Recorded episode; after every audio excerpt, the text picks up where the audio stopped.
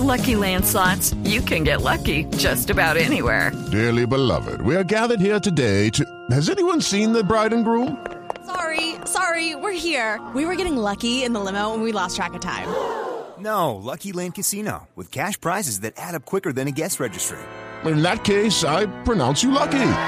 Play for free at LuckyLandSlots.com. Daily bonuses are waiting. No purchase necessary. Void where prohibited by law. 18 plus. Terms and conditions apply. See website for details. Seguimos conectados en Mañanas Blue. Desde este momento dirige Camila Zuluaga.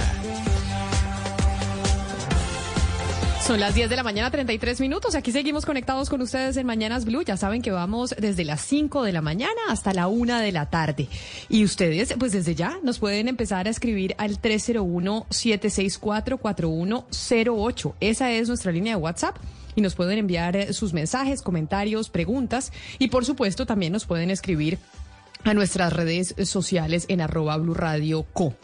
Don Gonzalo Lázari, es viernes y tenemos muchas noticias, pero yo siempre creo que los viernes uno tiene que empezar con noticias musicales. Y yo sé que tiene usted noticia de Nick Carter, que era como ya saben los oyentes y mis compañeros y compañeras de mesa de trabajo, pues uno de los que yo tenía en los afiches de mi cuarto. Entonces, ¿cuál es la noticia que tiene Sí, usted sobre el ex Backstreet Boy? Eh, bueno, digamos que no es ex porque todavía la agrupación sigue girando, ¿no? Recordemos que eh, los Backstreet Boys incluso publicaron un álbum de Navidad en diciembre pasado. Eh, usted recuerda que el hermano del señor Nick Carter, el señor Aaron Carter, fue hallado muerto el año pasado a finales precisamente del 2022. Eh, un, un deceso que sin duda alguna impactó a Nick Carter. Pues bien, esta semana el cantante, miembro de los BSB, como también se le conocen, publicó esta canción dedicada para su hermano.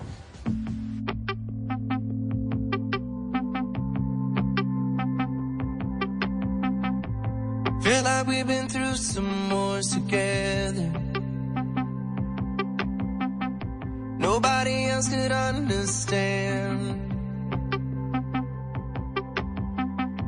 Way too many nightmares to remember. But that was real life back then. Yo no tenía claro que ya no que todavía existían y que todavía giraban, Gonzalo. Sí, Pensé que la gira claro. era como de reencuentro y ya, pero no que seguían sacando discos nuevos y canciones nuevas. Incluso este disco de Navidad es el primero que publican o publicaban en, en la historia de su carrera musical. Eh, los Backstreet Boys además tenían eh, preparada una presentación para finales de año, si no me equivoco, en NBC.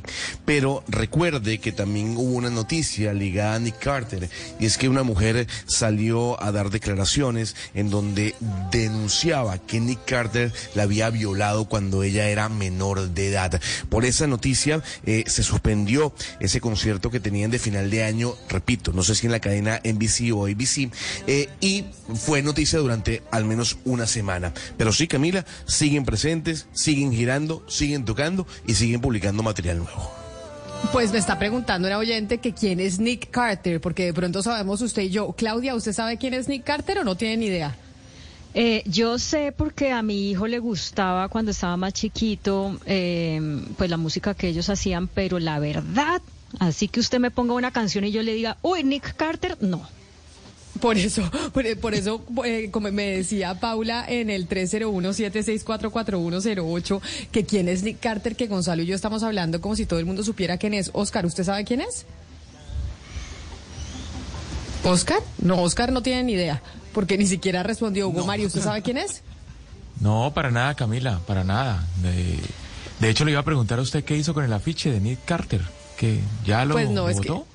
Pues claro, es que eso era hace mucho tiempo. Eso era, estaba al lado del de Leonardo DiCaprio, Hugo Mario. Y Nick Carter precisamente era el de los Backstreet Boys, el que tenía el pelo mono largo, así en honguito, con ojos azules. Usted sabe que cuando uno tiene como 15 años, ese es el tipo, o a mí por lo menos, ese era el tipo de niñitos que, que me gustaban. Entonces era Leonardo DiCaprio con el mismo tipo de pelo al lado de Nick Carter, ahí en la mitad de mi cuarto.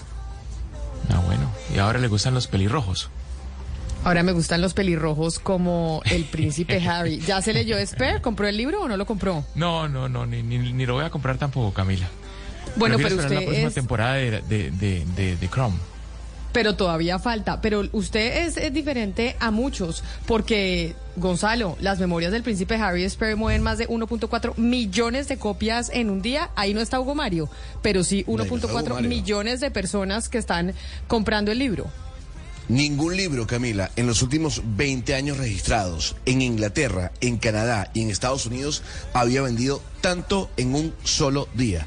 Eh, esta cifra de 1.4 millones, repito, suman las ventas del Reino Unido, las ventas de Estados Unidos y las ventas de Canadá en un mismo día. O sea, cuando se publica el texto del príncipe Harry, se puede ver que al día siguiente, o sea, 24 horas después, el número de copias es de 1.24 millones. Repito, algo que no había ocurrido desde hace más de 20 años.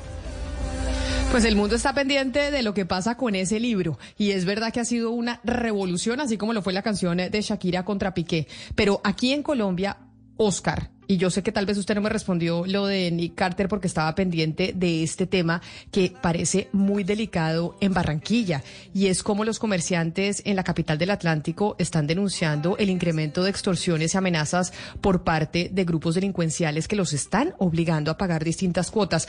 Hay un video que circuló o que está circulando a través de las redes sociales que vamos a poner una parte en donde precisamente son estos criminales que ya lo hacen público esa amenaza a los comerciantes para que si no pagan, pues entonces se atengan a las consecuencias. Buenas tardes, siendo hoy 11 de enero del 2023, cordial saludo. El Frente de Guerra Flamingo Márquez le informa a la población de Barranquilla Atlántico y sus alrededores el siguiente comunicado. Los comerciantes de toda la población y el ciudadano que tenga ingresos pasados de 10 salarios mínimos deberá colaborar con nuestra organización. Estén atentos al toque de su puerta. Cada llamado sea vía WhatsApp, llamadas entre otros ya que muchos han hecho caso omiso a nuestro llamado. Con este va el segundo llamado y este será el último. El tercer llamado será un familiar de cada comerciante muerto o una granada por cada local o casa. En sus manos está su tranquilidad. Ya viendo ustedes lo que pasó con las empresas de buses, el masacre de las flores, la muerte de los comerciantes que no han querido atender y colaborar con su parte. Se les ha dado mucha espera. De ustedes mismos depende el trato de nosotros. Sabiendo ustedes que le tenemos ubicado toda su familia a cada uno de los comerciantes llamados. Nuestra organización, como se ve en muchas partes de las noticias, radio, nos vamos a apoderar de todo Barranquilla, Atlántico y sus alrededores. Comerciantes a pagar y dirección. Lady Pérez y Oscar Alzate, barrio La Victoria por la cancha. Su mamá ubicada una cuadra atrás de su vivienda. Va al segundo Y bueno, llamado, ¿no? uno ve la imagen de ese video y además los tres personajes están con la cara tapada y con armas en las manos. Oscar, yo no recuerdo, pero usted que vive en Barranquilla,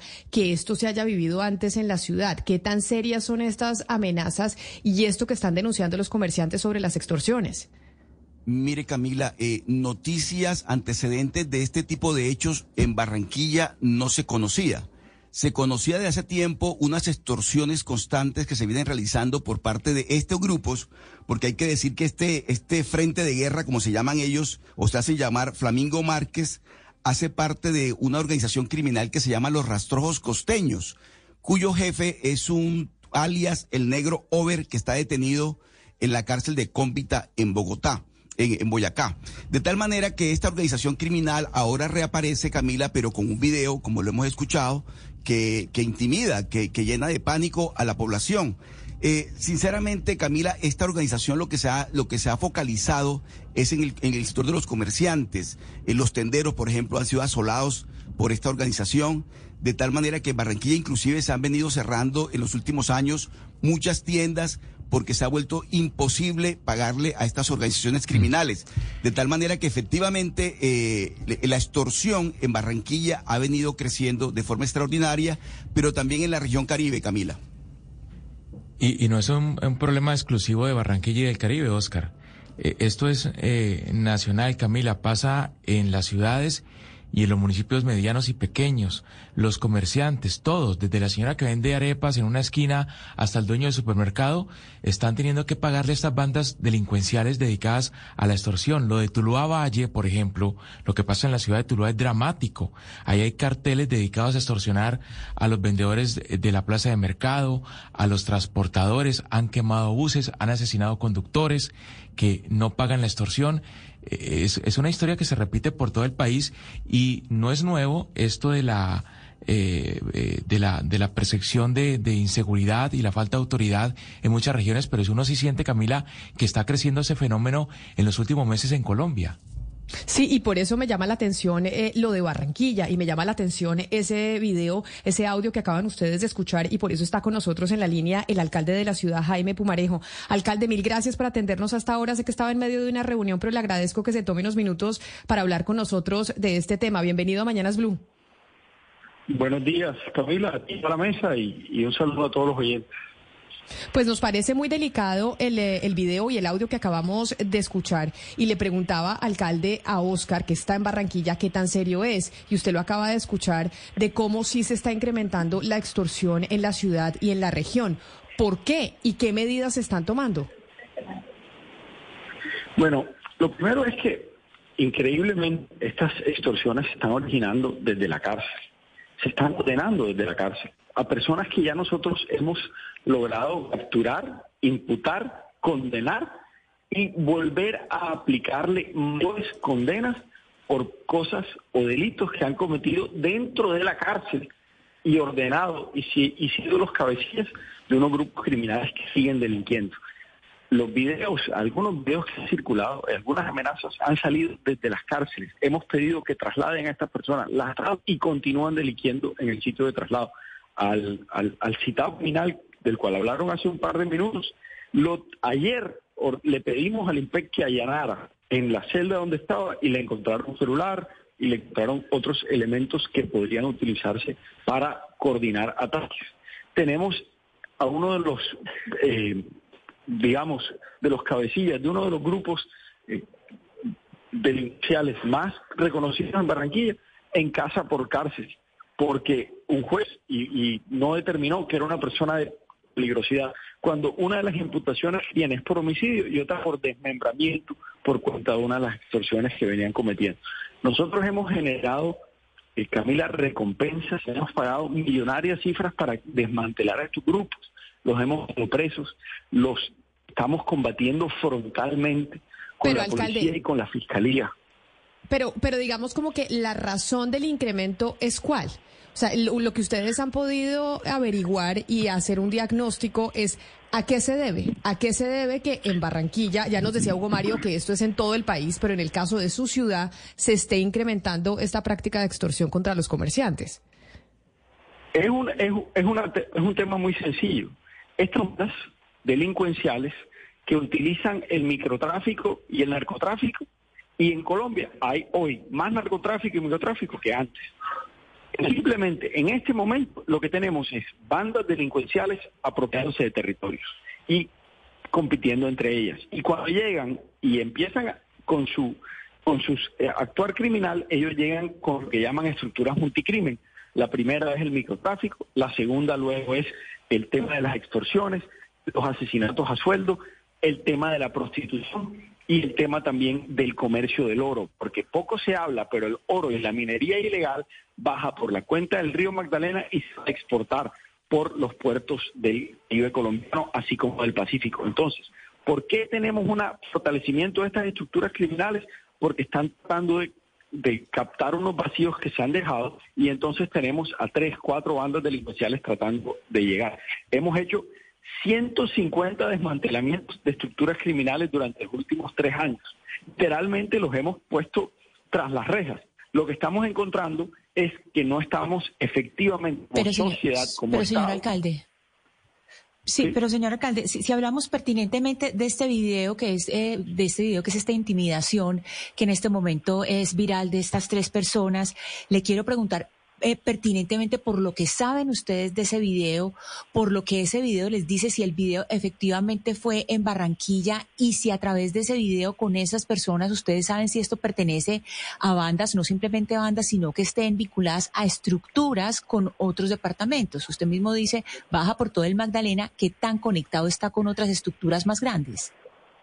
Claro que son estructuras, es que son están identificadas y el cabecilla de ellos, el que está ordenándolo, está en la cárcel, condenado a más de 40 años y sus y sus sus tenientes están condenados y en la cárcel y siguen delinquiendo desde la cárcel. Es decir, es una estructura criminal que sigue aumentando su capacidad por cuenta de nuestra incapacidad de regular a personas que incluso ya hemos condenado.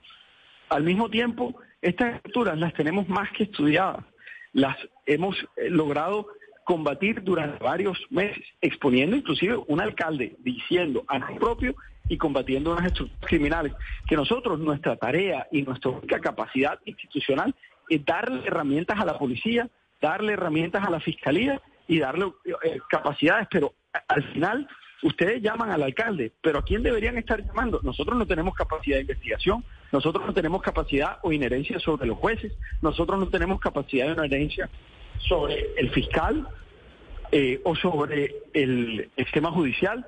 Nosotros somos la última rueda que lo único que hace es aportar recursos, hablar duro y, y, y ser la cara de la gente.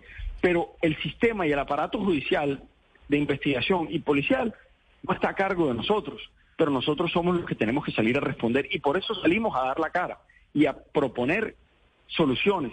Y lo que está pasando desafortunadamente, si hablamos de un caso macro, es que esto no está funcionando. Aparato judicial y el aparato de judicialización no está rindiendo cuentas frente al flagelo que viven los ciudadanos. La gente se siente cada día más insegura, le roban las cosas, los extorsionan y por eso tenemos que hacer cambios cambios en las leyes. Alcalde, pero, pero perdóneme, es que antes de que usted nos hable de los cambios de las leyes, yo sí quiero entender bien la naturaleza del crimen y de dónde vienen los criminales que pues están empeorando la situación en Barranquilla. Usted dice que la situación empeora porque hay más narcotráfico, pero a la misma vez habla de bandas de microtráfico, que por definición pues son distintas a grupos de crimen organizado, como los grupos armados al margen de la ley que tenemos en eh, la Colombia rural, que son mucho más grandes y más organizados. Quisiera uno o podría uno entender que hay un vínculo entre esos grupos grandes en Colombia rural y esas bandas de microtráfico en Barranquilla o en otras ciudades. En el caso de Barranquilla, ¿ustedes saben si hay ese vínculo? Y si lo es, pues ¿cuál es la naturaleza de la relación entre estos dos grupos? Eh, es claramente existente un vínculo en el cual los unos son los operadores logísticos de los otros eso es bien sabido, son estructuras que están en el Caribe colombiano, así como hay otras estructuras que vienen desde el interior del país, en donde son las los subcontratistas, por decirlo de alguna manera, de muchas de estas estructuras. Muchos de ellos vinculados inclusive ahora a los procesos en donde han manifestado estar interesados en participar las conversaciones con el gobierno nacional y como lo han eh, manifestado algunos de las, de las oficinas del comisionado de paz que ya han enviado cartas eh, y presentado estas manifestaciones. ¿Qué estamos encontrando? Simplemente que ellos son los operadores del multicrimen en las ciudades. Esto pasa en Cartagena, pasa en Barranquilla, pasa en Santa Marta, y son estructuras que tratan de entrar. Nosotros qué hemos hecho? Lograr que no se asienten completamente. Y por eso cada año estamos generando, como les decía, 150 capturas a los cabecillas de estos grupos. ¿Y qué pasa? Terminan reciclando esas cabecillas, terminan llegando nuevos, porque son para ellos personas que son desechables o reciclables. Entonces, tenemos que llegar al fondo del asunto. lo que estamos haciendo hoy no le está resultando conveniente a la ciudadanía, que no se siente tranquila. Yo podría decirles hoy que hemos bajado los homicidios del año pasado frente al año antepasado pero eso no le da ningún sentido de confort a la ciudadanía que se sienta insegura. Alcalde, le pregunto por el video porque el coronel Urquijo, el comandante de la policía de Barranquilla, dice que están identificados los tres personajes que aparecen en el video, inclusive que están está hay operaciones policiales para su captura. ¿Qué se sabe de esa parte, señor alcalde? ¿En qué van esas investigaciones y qué tan tan cerca están de darle captura a estas personas? Sé que están muy avanzados.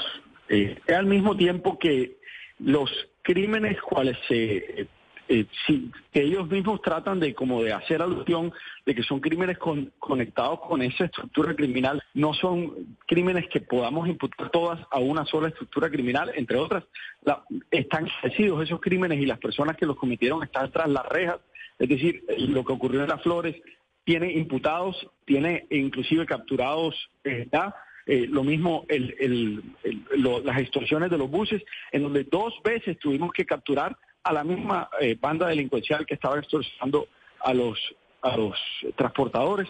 Así que hemos encontrado las soluciones. Lo que encontramos es que este fenómeno es mucho más grande y necesitamos eh, que se vea que se vea como un fenómeno nacional y que al mismo tiempo eh, se busquen otras maneras para combatirlo. Necesitamos más jueces, necesitamos que el delito sea castigado con mayor severidad y les hago y les cuento una propuesta que estamos haciendo desde Barranquilla. Creo que lo que tenemos que hacer en Colombia es empezar a perseguir el arma, el porte, el uso de las armas ilegales como un fenómeno que es el dinamizador del crimen. Quien porte un arma ilegal debería sufrir consecuencias graves.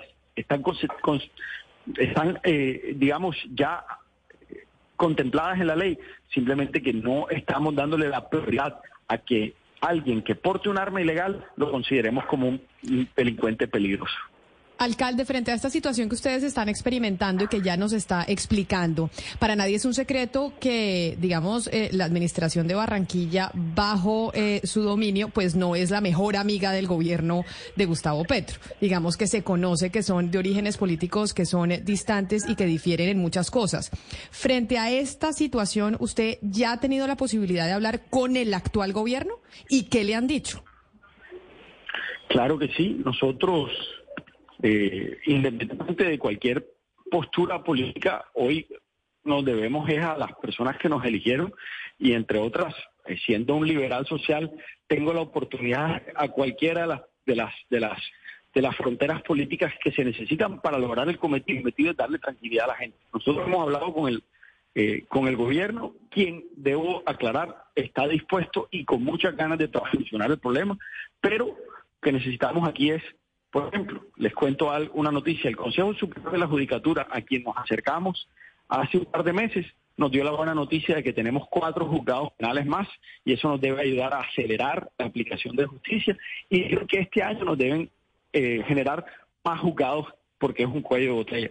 Segundo, hemos hablado con la y durante casi cinco meses tuvimos un choque que dio resultados y ahora debe dar resultados porque debemos capturar a estos bandidos. La extorsión no se ha incrementado durante las últimas semanas. Lo que ha habido es unos hechos como este y otros en donde estas bandas están tratando de reacomodarse luego de las capturas que hicimos. ¿Qué tenemos que hacer?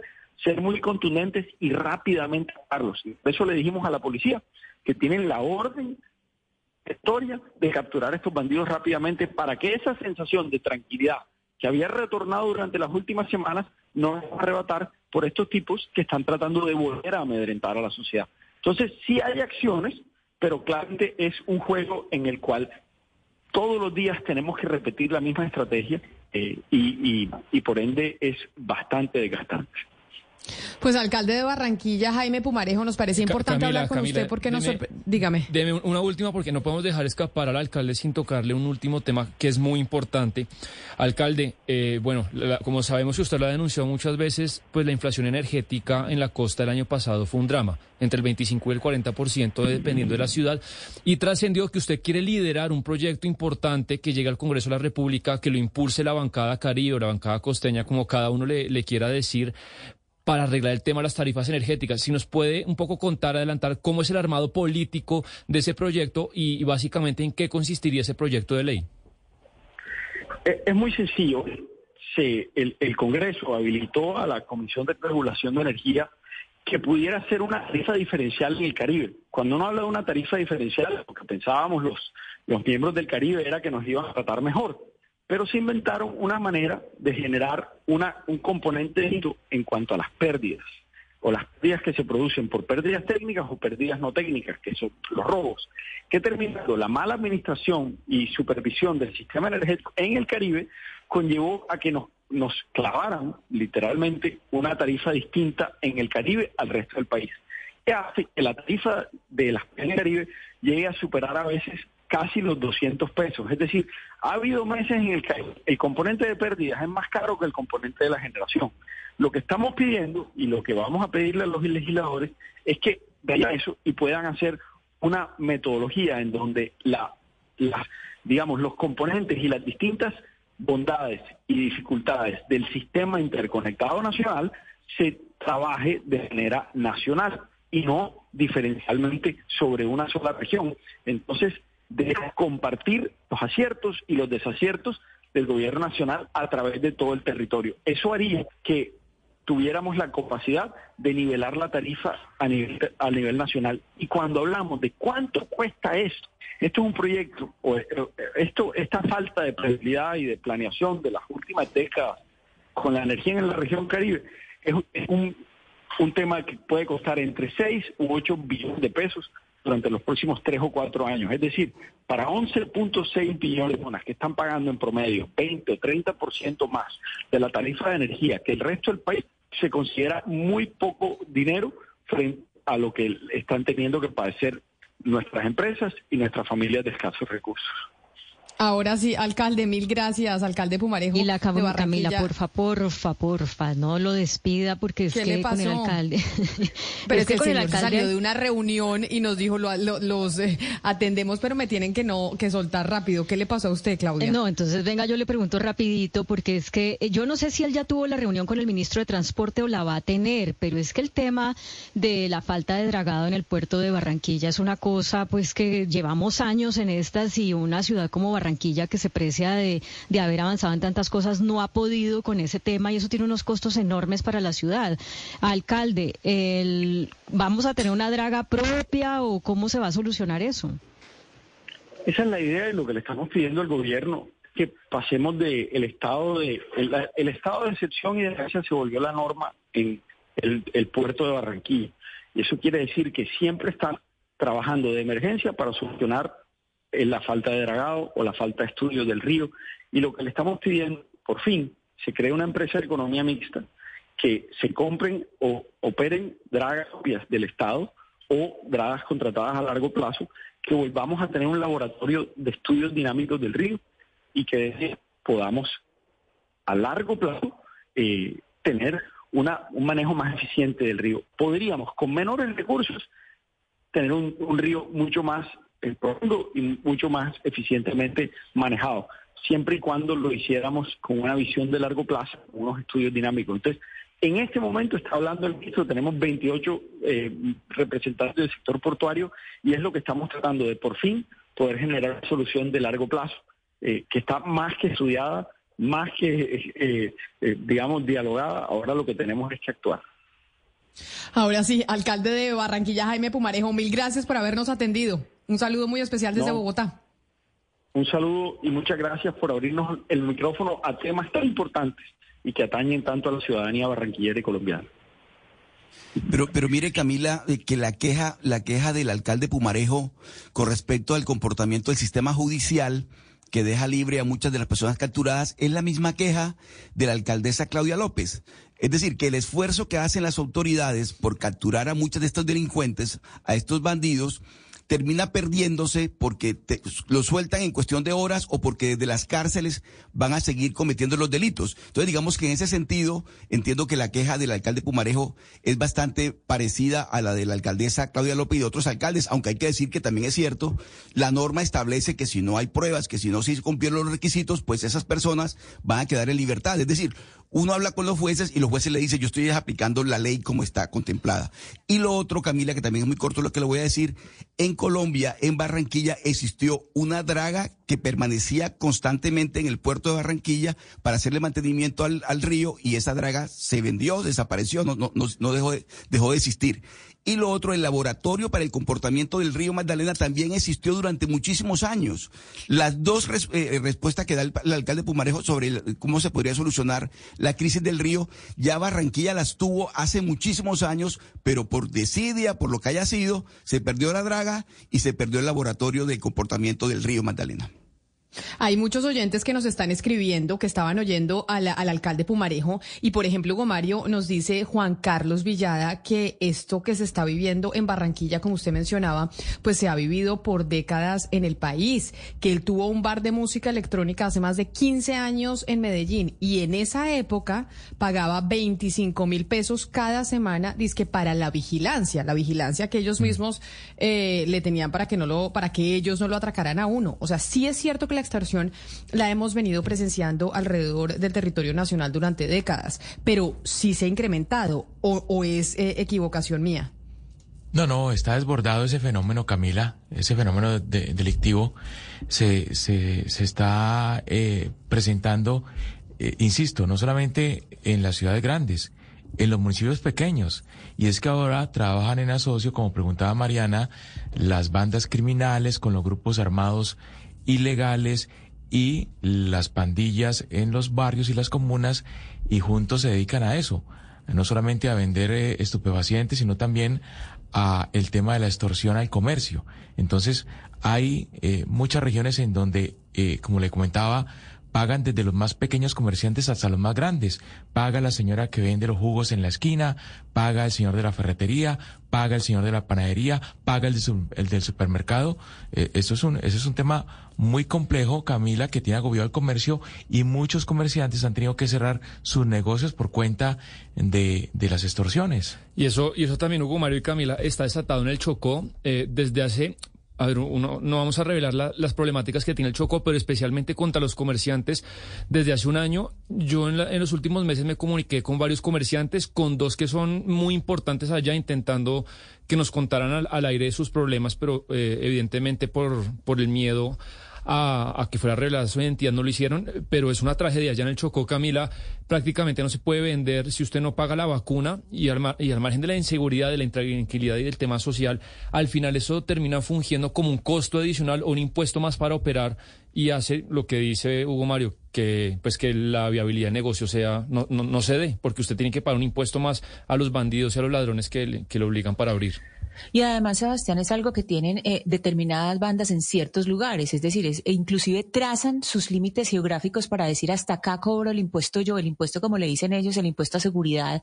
Eh, lo- eso pasa en Medellín y no es que pase ahora, hace muchísimos años pasa y les voy a dar un ejemplo. Eh, en 2003, eh, mi esposo y yo teníamos un bar en el Parque Lleras y en el Parque Lleras todo el territorio era de Don Berna y Don Berna, la gente de Don Berna era cobrando como si nada. O sea, cobraban, pasan, pasaban cobrando eh, por todas partes lo que llamaban el, el cobro de seguridad y pasaban como si nada y éramos muy pocos lo que nos, y además, eh, entre otras, por eso no, no seguimos con el negocio porque es que era impagable. O sea, era una cosa que eh, lo, lo ponían a usted contra la pared si usted no pagaba y también había otras cosas pues que eran evidentes. O sea, eh, toda la, la entrada de los mafiosos que entraban a los bares diciendo es que le compro el IVA, unas, toda la, toda el resumen de la ilegalidad posible, que no es solamente extorsiones, sino que lo que muestra es el dominio de mafias y que son mafias que tienen territorios que ya son completamente cooptados, donde las alcaldías de Medellín, no hablo solamente de esta alcaldía, porque como, como les digo, esto viene desde hace mucho, la alcaldía pues no alcanza a tener una presencia suficiente para sacar Pero estas mire, bandas. Por supuesto, los oyentes nos están escribiendo y nos empiezan a, comentar, pues, lo que ha sido noticia desde ayer y es la reforma a la justicia y cómo el eh, ministro de Justicia ayer anunció la intención de que puedan eh, salir los eh, quienes están en las cárceles de Colombia en el día a trabajar y regresar en la noche a dormir. Digamos que es una de las de, las propuestas que tiene el eh, ministro de Justicia y obviamente Ana Cristina los oyentes dicen, pero estamos enfrentando esta situación, dice el alcalde de Barranquilla, se está delinquiendo desde la cárcel y tenemos desde el gobierno nacional y desde el ministerio esa propuesta que tal que tal vez pues no compagina con la situación que se está viviendo. Lo que pasa, Camila, es que también hay que mirar las propuestas. Ahí el oyente está hablando de un titular y el titular trae por detrás un estudio de una norma y cómo se debe aplicar. Por supuesto, si uno le dicen para todos los delitos, pues no, es que no va a ser para todos los delitos. Obviamente no va a ser para, para personas que estén eh, ya con condenas de asesinato, por delitos de, de, lesa humanidad, por supuesto que no. Hay que mirar detrás del titular cuál es toda la norma y por supuesto a uno le asusta mucho, pero hay ciertos, hay, hay ciertos delitos que por supuesto no entrarían en esa norma. Pues vamos a seguir hablando de esa reforma a la justicia, como usted menciona, porque hay un punto en particular que yo quiero discutir con, eh, con usted y con Claudia. Pero Gonzalo, quiero que hablemos de Rihanna porque ya se sabe que ella es la que va a hacer el show eh, central del Super Bowl. ¿Cuándo es el Super Bowl este año? El 13 de febrero, anótelo, ¿no? Domingo 13 eso de febrero. Ya, eso es un mes. Eso es un mes. Eh, dentro de un mes, exactamente. ¿Y ya sabemos quiénes se van a enfrentar? 12 de febrero. Domingo 12 de febrero. No, hasta el momento no se sabe quiénes van a ir a la final del fútbol americano. Lo que sí le puedo decir es que será en Arizona, en el State Farm Stadium. Eh, ayer se hizo el anuncio oficial por parte de Apple Music. Recuerde, Camila, que Pepsi ya no va a ser el patrocinante oficial, sino que la compañía de Tim Cook anunció que iba a pagar ese, ese dinerito para ser el sponsor oficial. Así que Apple Music escogió a Rihanna como la cantante que va a llevar ese show de medio tiempo. Lo que no se sabe eh, hasta el momento es si su pareja, Asap Rocky, con quien acaba de tener su hijo, eh, la acompañará. Por el momento, solo será Rihanna tocando en el show del Super Bowl que se realizará el 12 de febrero.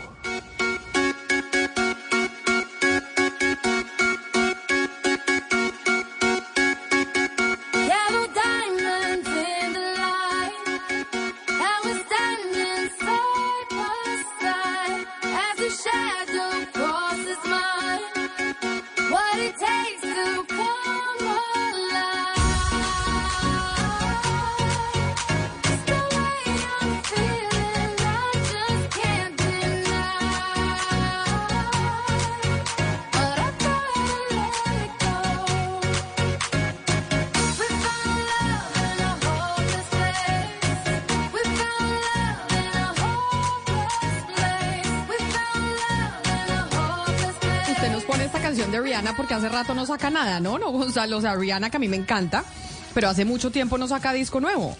No, a ver, disco como tal, no, pero recordemos que estuvo nominada a los Globos de Oro, ¿no? Con Lift Me Up, la canción eh, de, Black, Panther. Eh, exactamente, seguramente también estará nominada eh, en los premios Oscar, así como estuvo nominada en los Globos de Oro. Pero, sí, digamos, digamos Camila, y, y lo que se, se, puede ver en algunos, algunas noticias ligadas a, al mundo del entretenimiento, por ejemplo, provenientes de Billboard, es que durante ese show de mitad de tiempo es probable que escuchemos canciones nuevas de Rihanna. Pero, pero Gonzalo, venga, Rihanna no se dedicó a hacer como ropa interior, por, ella por eso es que es conocida hoy en día. Hace rato no, ella es una súper empresaria, además millonaria. Exactamente, tiene la Savage X Fenty, creo que se llama la, la marca de ropa.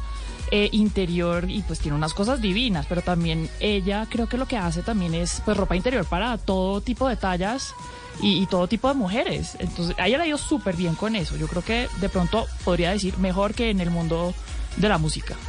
Óigame, Mariana, ya que la escucho y que perdóneme Gonzalo que estamos hablando de Rihanna y de los Estados Unidos, estoy viendo la portada del Financial Times y en la portada del Financial Times hablan de cómo el presidente eh, Biden está eh, pues enfrentando una situación sensible sobre unos documentos que le encontraron en su casa y en su oficina y que los republicanos en ese país, que era el partido de Donald Trump, están diciendo que aquí se están viendo eh, pues doble moral como, como estándares dobles. ¿Cómo se traduciría eso? El double standards que se dice en inglés, ¿cómo se traduce al Yo español? Yo diría que es doble moral. Eh, tiene que, eh, están acusando. Doble rasero.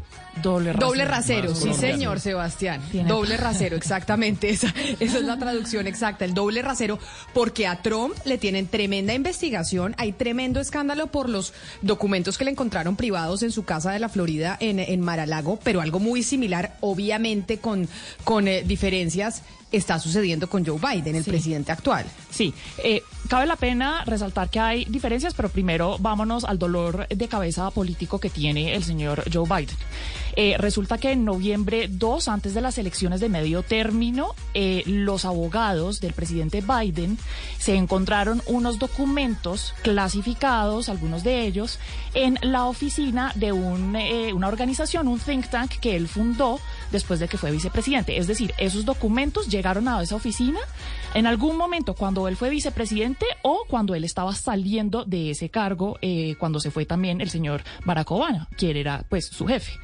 Eh, no se supo nada hasta el momento. Eh, después, el 20 de diciembre, eh, parece que encontraron también otros documentos, esta vez no en esa oficina, sino en su casa, en Wilmington, en Delaware. Y la prensa nunca se enteró, pues la Casa Blanca no dijo nada. Lo que sí pasó fue que los abogados del señor Biden inmediatamente alertaron al Departamento de Justicia, que es la Fiscalía de Estados Unidos. Ahora, ¿qué es lo que pasa? Que esta semana, el lunes, pues sale CBS, esa cadena de noticias de Estados Unidos, con la noticia. ¿Cómo se entera CBS? Pues no sabemos muy bien, parece que hubo una filtración. Eh, y después otra vez empiezan a- a sacar los medios que se encontraron esos eh, documentos en la casa del señor Biden. Eh, ahora, estaban encerrados, dice el señor Biden que los documentos que por lo menos encontraron en su casa estaban eh, con su Corvette en el garaje y estaban cerra- encerrados con eh, llave. Pero pues al igual eh, que esto fue un dolor eh, de cabeza para el señor Trump, pues esto está eh, un poco escandaloso porque sí, como dice usted, lo tildan y sobre todo al Departamento de Justicia de doble moral por no investigar o no hacer público de la ma- misma manera como lo hicieron con Trump, pues este esta toma por decirlo Pero así, mire, le pregunto, Mariana. documentos, señora. Hablando del doble rasero, no solo el Departamento de Justicia, pregunto, ¿la prensa norteamericana y la prensa del mundo le ha hecho ese mismo cubrimiento a esta situación del presidente Biden como se le hizo al, um, al presidente Trump? Pues es que el, el tema es que no se habían enterado, Camila. Ese es el tema. Pero Ok. apenas se enteraron, sí. Es decir, además es que hay unas diferencias muy grandes porque al señor Trump se le acusa de obstruir los esfuerzos de recuperar esos, esos documentos, ¿no? Acuérdese además que el señor Trump también eh, dio órdenes de qué documentos se iba a llevar con él cuando se fue de la Casa Blanca. Ese no fue el caso del señor Biden. El señor Biden lo que pasó fue que unos de sus ayudantes eh, simplemente sacaron esos documentos, no se sabe en qué momento de su vicepresidencia, pero el señor Biden no tuvo nada que ver en eso. Además, compare usted el volumen. Es que el señor Trump tiene como 300, por lo menos 300 documentos que podrían ser todos clasificados, mientras acá, hasta el momento, por lo menos, solo sabemos Pero, de 12. Mar- Mariana, lo que usted cuenta es delicado y, y es nuevo, pero yo sí creo que hay un doble rasero en la prensa mundial y muy especialmente en los Estados Unidos. De hecho, hay una encuesta muy interesante que Musk, cuando adquiere Twitter, la publica. Eh, una encuesta que le hicieron a, los heads o, o las, digamos, las personas más importantes de las tecnológicas de Estados Unidos, Apple, Twitter, Instagram. El porcentaje de esas personas que simpatizan con el Partido Demócrata es abrumador y creo que Gonzalo acá me abraza y me, y me da la mano. La verdad, la prensa grande y las tecnológicas grandes simpatizan con el Partido Demócrata. Y eso es un poco la, la pelea que Musk Claro. vino a dar. No no Sebastián. no es porque yo diga que Elon Musk es, es el que viene acá a impartir lo que es la verdad de la justicia, pero las cosas como son. El doble rasero que hay con las cosas de, Mo- de, Mo- de, de Trump y de Biden, es trem- a mí me parece tremendo. Sí, es un descaro, es un descaro, Yo drásticamente es un descaro. Y se muestra, Gonzalo. y se muestra en los medios de comunicación. O sea, va- vaya a ver el Pues- titular del New York Times en este momento. No, no, Eh, no, si pero eso le iba a decir. No, no, no, momento. pero, pero venga, le iba a decir el porque New el York Times, New York Times y, y The Washington Post están encima del asunto. Y si usted y si usted se mete en este momento y tengo la aplicación aquí abierta en mi mano, si usted se mete en The, New- en The Washington Post o The New York Times, los dos los tienen abierto, abriendo edición. En este momento lo Es tengo en mi mano. sí, Y entonces pero- pero además, pero Mariana- sí, el volumen, el volumen no es lo mismo. El volumen de documentos jamás es que no es comparable el volumen de documentos de Trump al de Exacto, exacto. Pero digamos como que sí, dice- respondiéndole a, a Sebastián y a Gonzalo, hoy en el Financial Times, en el Wall Street Journal, en el New York Times, en el Washington Post, en el USA Today, mejor dicho, en los principales periódicos norteamericanos sí es primera página, en este caso, del presidente Biden. Pero entonces yo no sé si tal vez la percepción va, por ejemplo, al tema de CNN. No le he hecho mucha cobertura a CNN sobre este caso, pero han tenido la, la misma, el, el mismo cubrimiento que tuvieron con el expresidente Donald Trump. Yo creo que no importa el número de documentos, que sean muchos más o menos, al final es el mismo importa. delito. No, no, no, sí importa. No. Mariana, si usted mata a uno o cinco personas, es más importante, es, es peor matar uno cinco que que, que, que uno no. Pero la cantidad de secretos que se pudo haber llevado Donald Trump es mucho mayor. Y cuando usted obstruye la justicia o los intentos de que de, tra- de recuperar esos documentos, eso es lo que es grave. Ahora, en cuanto a CNN, pues yo le digo una cosa, yo no veo CNN, al igual que yo no veo Fox sea- News, porque son supremamente, no, no confío O sea, pero es en decir, esos ustedes medios. no creen que... Yo estoy viendo No, en este momento espérenme, New York espérenme un segundo, ver, no, no. espérenme un segundo, Gonzalo, ver. espérenme un segundo. Es que yo creo que lo que pasa con ustedes es que ustedes creen que estos medios no son eh, totalmente imparciales por la cantidad de historias que ustedes han visto. Y para mí, esas historias se basan en el hecho de que el FBI le tocó ir a la casa de Donald Trump a Mar-a-Lago a ver qué documentos habían, porque el señor decía, yo ya entregué todo. Después de un año y medio de negociaciones con los archivos No, nacionales. yo creo es un que- segundo, espéreme. Después de un año y medio de negociaciones, dijo, yo entregué todo. Y resulta que no entregó, porque cuando el FBI fue allá, allá encontró cajas. Yo, yo lo que creo, y eso también yo creo que lo, lo cree el votante medio republicano, es que el gran establishment gringo tiene el corazón azul. Obvio, Claro, pero sí. lo mismo creen los demócratas de los gra- de los No, medios no, como no, no. Fox Pero News pregunto, y demás. Le preguntó algo, Mariana. Le, le preguntó algo. Eh, ¿Por qué no se supo que el señor Biden se llevó eso- esos documentos a su casa? Le voy a- porque Eh, eh, la- ¿Por qué no se supo? Por- Sino hasta ahora. Oiga, pero perdóneme, pero también es que usted ten- tiene también que entender quién suelta la información. Es que obviamente el señor Biden, perdón, pero si yo fuera señor Biden, yo me quedo callada, especialmente antes, obvio, pero es que estoy pensando como político, no como periodista. Los medios apenas se enteraron de esta vaina, salieron corriendo. Mire, yo le acepto que el New York Times y el Washington Post han tenido poca objetividad en otras ocasiones, pero en estas me parece que uno no ha pasado la suficiente cantidad de tiempo para hacer esa acusación y dos, me parece que hasta el momento han sacado unos artículos que explican los hechos como son. Pero entonces, Mariana, en lo que estamos ahorita, hoy primera página de todos los periódicos en los Estados Unidos, como se lo acabo de mencionar, y por eso le hacía la pregunta. Entonces, ¿en qué están?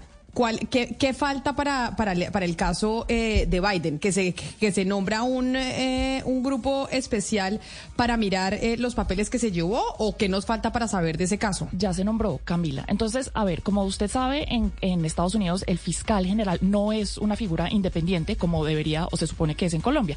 Es eh, un puesto del gabinete del presidente. Entonces, ¿qué hizo el fiscal eh, del país de, de Estados Unidos, que se llama Merrick Garland? Pues nombró a un abogado especial para investigar esto. Es decir, este señor, este abogado especial es totalmente independiente. Él eh, descubre lo que tiene que descubrir y emite recomendaciones sobre si se debe procesar o judicializar al presidente Biden y ese equipo por haberse llevado eh, unos documentos que no eh, debió haberse llevado. Ese abogado especial se llama Robert Herr y es una persona que puso Donald Trump en un puesto muy importante de la fiscalía en el estado de Maryland. Y eso, pues también, yo creo que es un esfuerzo muy grande como para que el Departamento de Justicia demuestre que, eh, pues es imparcial y que la justicia aplica para todos. Entonces, en ese momento estamos y vamos a ver qué, en qué termina la investigación. Este tipo de, aboga- de abogado especial también existe para el caso del señor Trump. Pero también la otra investigación que se puede abrir, la, la puede abrir el Congreso. Y de hecho Sí. ya los congresistas republicanos están hablando de crear una comisión para hacer una investigación, igual que por ejemplo se creó la comisión para investigar la toma del Capitolio eh, durante el eh, los días finales del gobierno Trump. Eh, entonces eso sin duda va a suceder y eso pues también según los hallazgos puede eh, escalarse a la justicia. Correcto, Claudia, usted tiene toda la razón. Además, pues es que esas investigaciones, pues ahora que están los republicanos eh, controlando la Cámara de Representantes, pues obviamente eh, es una buena jugada política, es que también hay que pensar como un político. Obviamente esto ayuda pues a los esfuerzos republicanos a sacar más a sus votantes o a convencer más a más personas que voten por ellos y pues a dañarle la reputación al señor Biden. eh, en- eh, con miras a las elecciones eh, presidenciales que pues se vienen eh, muy pronto. Pues entonces eh, me dice un oyente que el doble rasero deberíamos algún día hacer como, como tema del día, Claudia, a qué le hemos aplicado doble rasero en Colombia. Y si es verdad que no le aplica el doble rasero a muchas cosas, a muchas cosas le aplicamos el, eh, el doble rasero. Creo que no, no en los medios de comunicación solamente, sino nosotros en nuestra vida diaria. Muchas veces con, em, con los hijos, uno siempre cuando tiene hermanos le dice a la, mm, a la mamá y a los papás, es que estás aplicando un doble rasero porque a mi hermano no lo eh, acusas así como a mí en ciertos Sí. casos. Pues fíjese nada más lo que acaba de pasar hace unos días cuando la vicepresidenta eh, sufrió las, digamos, eso no son ni siquiera críticas, digamos, insultos por su aspecto físico y se creó la polémica de por qué cuando en el gobierno Duque eh, las personas de la oposición lo criticaban a él por su aspecto físico, entonces ahí sí les parecía bien, pero que criticaran ahora la vice, que critiquen ahora a la vicepresidenta por su aspecto físico no les parece bien. Eso, por ejemplo, es un rasero. Óigame, Claudia, ya que la oigo y yo sé que usted sabe de estos temas, Colombia es uno de los países en América Latina con mayor número de madres solteras, ¿o no? En donde los hombres son un poco irresponsables dejan a, una mujer embarazada y se van y se desaparecen. Y somos un país que de hecho en algún momento lo decía el exdirector de la DIAN, Juan Daniel Oviedo, que somos un país en donde los hogares salen adelante con una mujer eh, cabeza de hogar. Sí, de hecho, las últimas, eh, los últimos datos que eh, sacó Juan Daniel Oviedo estando como director del DANE mostraban que cada vez se va aumentando el número de mujeres cabeza de hogar. Claro, ahí no hay una definición muy clara de si son madres solteras, pero que reciben una cuota alimentaria por parte de los papás de sus hijos, o si son madres que están realmente criando solas a sus hijos porque mm, los papás no ven por ellos, eh, o sencillamente que porque son las mujeres las que ganan más dinero en el hogar y entonces por eso son cabeza de hogar. Ahí todavía falta como definir qué es, pero lo cierto es que el número de mujeres consideradas cabeza de hogar, a menos al menos desde las estadísticas del DANE, ha ido aumentando con los años.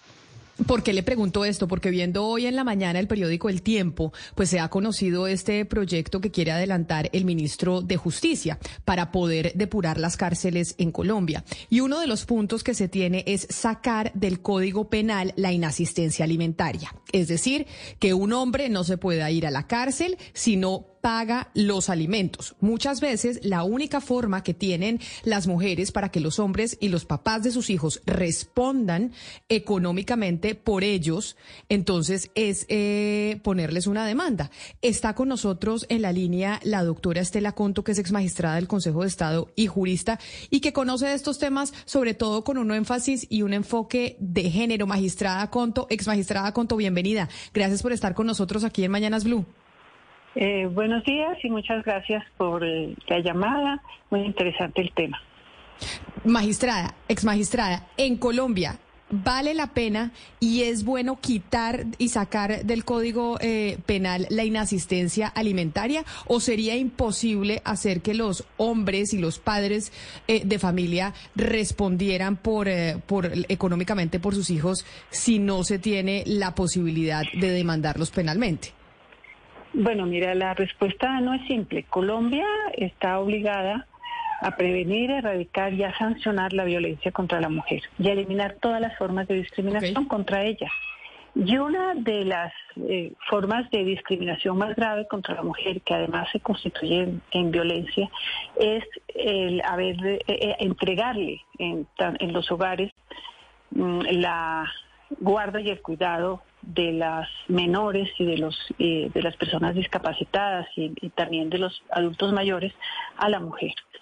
Esta situación Colombia está obligada a corregirla. Colombia tiene que presentar resultados eh, del desarrollo sostenible en el año 2030. La, Comisión de la Condición Jurídica de la Mujer de la ONU eh, tiene análisis muy importantes sobre que la carga que tiene la mujer en Colombia y en, Latinoamérica y en otras partes del mundo de la conservación y de tanto la conservación como la reproducción de la especie es excesiva, que tiene que eh, repartirse, no solamente con los varones, sino con las empresas y con el Estado. Eh, implica que las mujeres no tengan posibilidades de realizar actividades diferentes y que tengan dificultades inclusive para conseguir empleo, para desarrollarse en toda eh, su potencialidad. De tal manera que adoptar simplemente una, medidas aisladas no soluciona los problemas y no Colombia no está cumpliendo con sus obligaciones.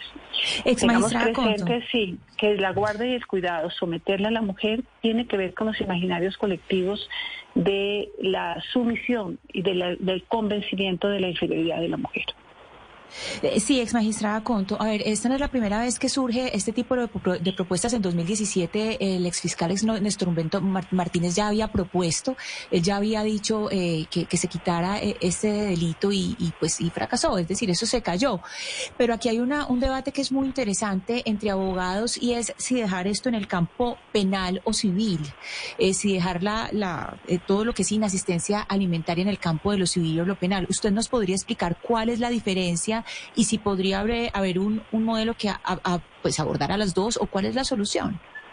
Mira, las políticas, la, la solución es abordar el problema complejo, que en realidad es. O sea, la- la- tenemos que tener unas políticas públicas eh, eh, que, que efectivamente mm, combatan la, la situación de la, de la violencia contra la mujer. Y esta es una de las formas de violencia. De tal manera que uno entiende perfectamente al ministro que quiera eh, trabajar con la, eh, buscar eh, eh, solucionar el problema del hacinamiento carcelario. Pero entonces, ¿cuál es la, la medida la medida conjunta que se está, que se va a tomar? Ahora, el derecho penal no es lo único que soluciona el problema, ni el derecho civil tampoco, ni el derecho administrativo tampoco. Tenemos que trabajar ampliamente en materia educativa porque es un problema cultural muy profundo. Entonces, Pero, no podemos renunciar, no podemos renunciar al derecho penal tampoco. Es decir, Claro, el pero para- penal pero- es un elemento importante para trabajar en contra de los agresores. Pero digamos como que eh, de manera sencilla, para responderle esa pregunta a mi compañera Ana Cristina, la diferencia entre el derecho penal y el derecho civil es que es, ver, si se sale el- del el- derecho penal, sí. no lo podrían meter a la cárcel. Es decir, el hecho sí, de que no, la claro, inexistencia claro, alimentaria porque- esté sí, dentro claro. del derecho penal es que el señor, si no paga, se va a la cárcel. Si se deja solo en el derecho civil, se hace un procedimiento para que el señor tenga que pagar y se le puedan embargar sus, de- sus cuentas y demás, pero no estaría sujeto a irse a la cárcel. No suele sujeto irse a la cárcel y si no tiene bienes y definitivamente pues no trabaja, no hay solución, porque es que en Colombia no hay, si, si convertimos únicamente la inasistencia alimentaria en una deuda civil, en Colombia no hay pena por, por deudas civiles y por lo tanto no hay cárcel y no existiría la alternativa. Sí, pero, eh, hay- hay algo, magistrada. los dos problemas, el problema Sí, eh, penal y el magistrada, problema pero civil, entonces, sin eh, renunciar a ninguno de los dos. Claro, hay, hay un problema que se plantea ahí con respecto, claro, uno, dice, uno diría, claro, es que es la cárcel, pero digamos lo que ha mostrado, lo que ha mostrado, eh, primero que el índice de condenas pues es muy bajo, el índice con respecto a lo que, a lo que, pues a, a lo que se denuncia, si usted mira entre 2010 y 2019 fueron 717.669 denuncias por inexistencia alimentaria y, y las condenas pues son bajísimas, llegan, eh, se habla de un 12%. Claro, pero Ana Cristina, pero, pero es donde- entonces lo que, ahí es sí, donde- pero entonces, pero- permítame le digo, Camila, lo que, lo que dicen los análisis de, de qué es lo que muestra.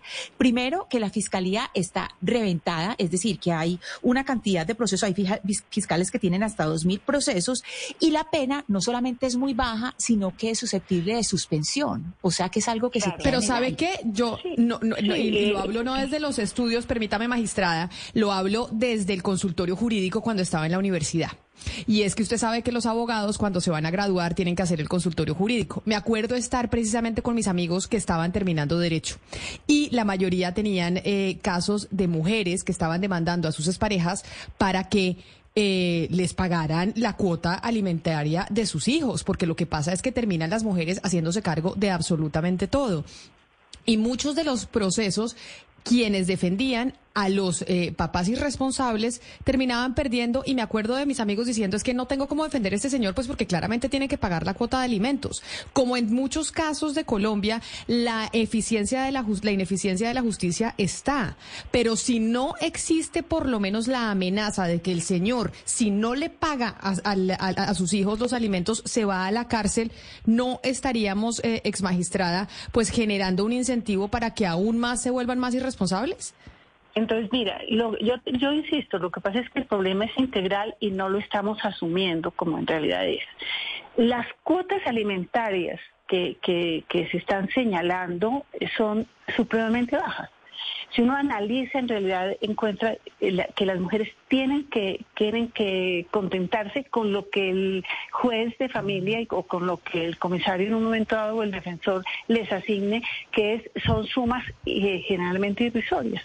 Y las penas también lo son. O sea, ni, ni, ni, ni desde el punto de vista civil ni desde el punto de vista penal estamos solucionando el problema porque no lo estamos afrontando en realidad como es. Por eso, magistrada, lo que me gustaría preguntarle a propósito de este mm, proyecto o propuesta de proyecto que plantea el Ministerio de Justicia es qué es lo que realmente desincentivaría la irresponsabilidad de los padres y las madres con, con sus hijos, porque también hay casos de madres que no pagan la cuota alimentaria cuando son los papás los que se quedan con los menores de edad. Desde su experiencia, eh, yo le, traigo un ejemplo eh, muy cercano. Los hombres que no cumplen con su cuota alimentaria no pueden salir del país y entonces para muchos que necesitan salir del país, pues esto se vuelve una, un incentivo para que tengan que pagar así no quieran. Eh, este, a ver, el, problema de la inasistencia alimentaria, si bien es, cierto, se da con las mujeres, en realidad es una situación, insisto, de discriminación de género en contra de ellas porque es excepcional las mujeres que no cumplen con la cuota alimentaria. Lo, que ordinariamente sucede es que son los varones. Entonces tenemos que arreglar el problema por la generalidad y no por la, y no por la excepción. Eh, que despenalizar no es la solución, pero sí se podría tomar medidas adicionales de, no excluirlo del Código Penal, pero eh, en, los casos, en, caso, eh, y, establecer cuotas que en realidad eh, sean, sean suficientes, no por, no porque como se hace ahora, que es lo que el hombre pueda. Entonces, si el hombre tiene, gana un salario mínimo y si el hombre tiene, tiene un número determinado de hijos, pues tiene que dar 20 o 50 mil pesos por cada uno sino en realidad cuotas alimentarias que correspondan a las necesidades reales de los menores y de las personas discapacitadas y de, las personas adultas mayores. Y eh, las medidas coercitivas tienen que ser eficaces y se puede prescindir de la, de la medida carcelaria porque no necesariamente en todos los casos la medida carcelaria tendría que ser que tendría que ser útil. O sea, no se trata simplemente de solucionar el problema de las cárceles, sino de asumir el problema de la irresponsabilidad de los progenitores frente a los menores. Mejor dicho, doctora Conto, no es despenalizar, sino eh, endurecer las penas.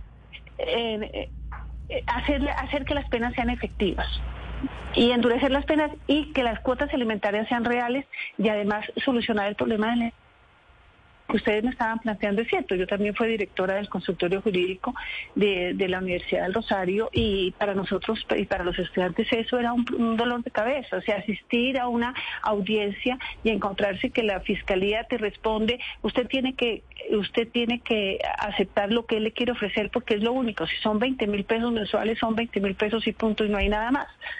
O sea, eh, la situación es bien compleja, pero, pero el problema lo tenemos que raíz de fondo. Tenemos que trabajar en los imaginarios colectivos. Colombia no puede seguir siendo, incumpliendo sus obligaciones internacionales y sus responsabilidades con las mujeres. Entonces, el tema no es solamente el Ministerio de Justicia. El tema es también el Consejo de la Judicatura para, trabajar el tema de la impunidad. Es que tenemos una impunidad en violencia de género del 98%. Es también trabajar con el Ministerio de Educación es que tenemos que trabajar, y ahora pues con el Ministerio, con el Ministerio de la Igualdad. tenemos que pasar del discurso a la realidad. Sí, y ex magistrado, sabe bien usted también que la búsqueda del gobierno, aparte de todo lo que usted nos ha hablado, también es atacar el hacinamiento, eh, la, como están las cárceles, que también es una tragedia como hay algunos pabellones.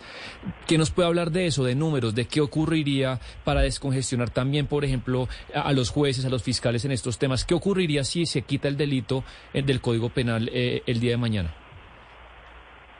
Pues eh, eh, habría, que mirar los análisis que tiene en cuenta el Ministerio de Justicia. Yo estoy de acuerdo con que hay, que hay que descongestionar las cárceles. Y en muchos delitos, y en los delitos que tienen que ver con la violencia contra las mujeres y contra los niños, la pena privativa de la libertad tampoco soluciona el problema. Y no soluciona el problema porque tú te vas a encontrar con un fiscal y con un juez que también es patriarcal y que y, a, la larga las víctimas resuelven no, no acudir a la justicia penal porque van a ser revictimizadas. Entonces mira que el problema es muy, es muy profundo. Entonces yo entiendo, decir, los resultados estadísticos de que tenemos que disminuir el número de personas en las cárceles, tenemos que disminuir las conductas que tienen que estudiar los fiscales, que tenemos que disminuir el trabajo de los jueces, pero a cambio de qué? Es decir, es que el, el problema hay que tenemos que asumir es el problema social el problema social y cultural complejo de la violencia contra las mujeres y contra los niños en Colombia, que es muy alto. Y, y, que, y que esta arista, la de la inasistencia alimentaria, la de los padres irresponsables que dejan a una mujer embarazada y se desaparecen y no pagan por, eh, por sus hijos, es pan de cada día en nuestro país desde hace muchísimo tiempo. y claro que hay que arreglar. Y claro que hay que arreglarlo, magistrada. No estamos asumiendo el problema. Tenemos que asumirlo con responsabilidad. Mire, y también tienen que asumirlo ustedes, también tienen que asumir los medios de comunicación. Es que la violencia de género es un problema social muy, muy complejo. Ahora, las mujeres estamos reaccionando, las mujeres estamos eh, impidiendo que esas cosas suceden, entonces ha incrementado la violencia intrafamiliar. ¿Por qué? Porque las mujeres ya pretenden que los hombres efectivamente respondan. Además, las mujeres pueden asumir también esas conductas patriarcales que son inconvenientes para las familias y para el bienestar de los, de los menores. Entonces tenemos que asumir, la pandemia, ¿qué pasó? En la pandemia el hacinamiento nos mostró la realidad de los conflictos de en el ambiente familiar. El sitio menos seguro para las niñas y para las mujeres es el hogar y no ha pasado nada. El número de feminicidios ha incrementado y no estamos haciendo nada. El pues problema es de raíz, el problema es de fondo, es integral. Así es. Ex magistrada Estela Conto, mil gracias por habernos atendido hoy aquí en Mañanas Blue hablando de uno de los puntos que tiene esta reforma que propone el ministro de Justicia del gobierno de Gustavo Petro y es sacar del Código Penal la inasistencia alimentaria. Mil gracias por habernos atendido. A ustedes, muchas gracias.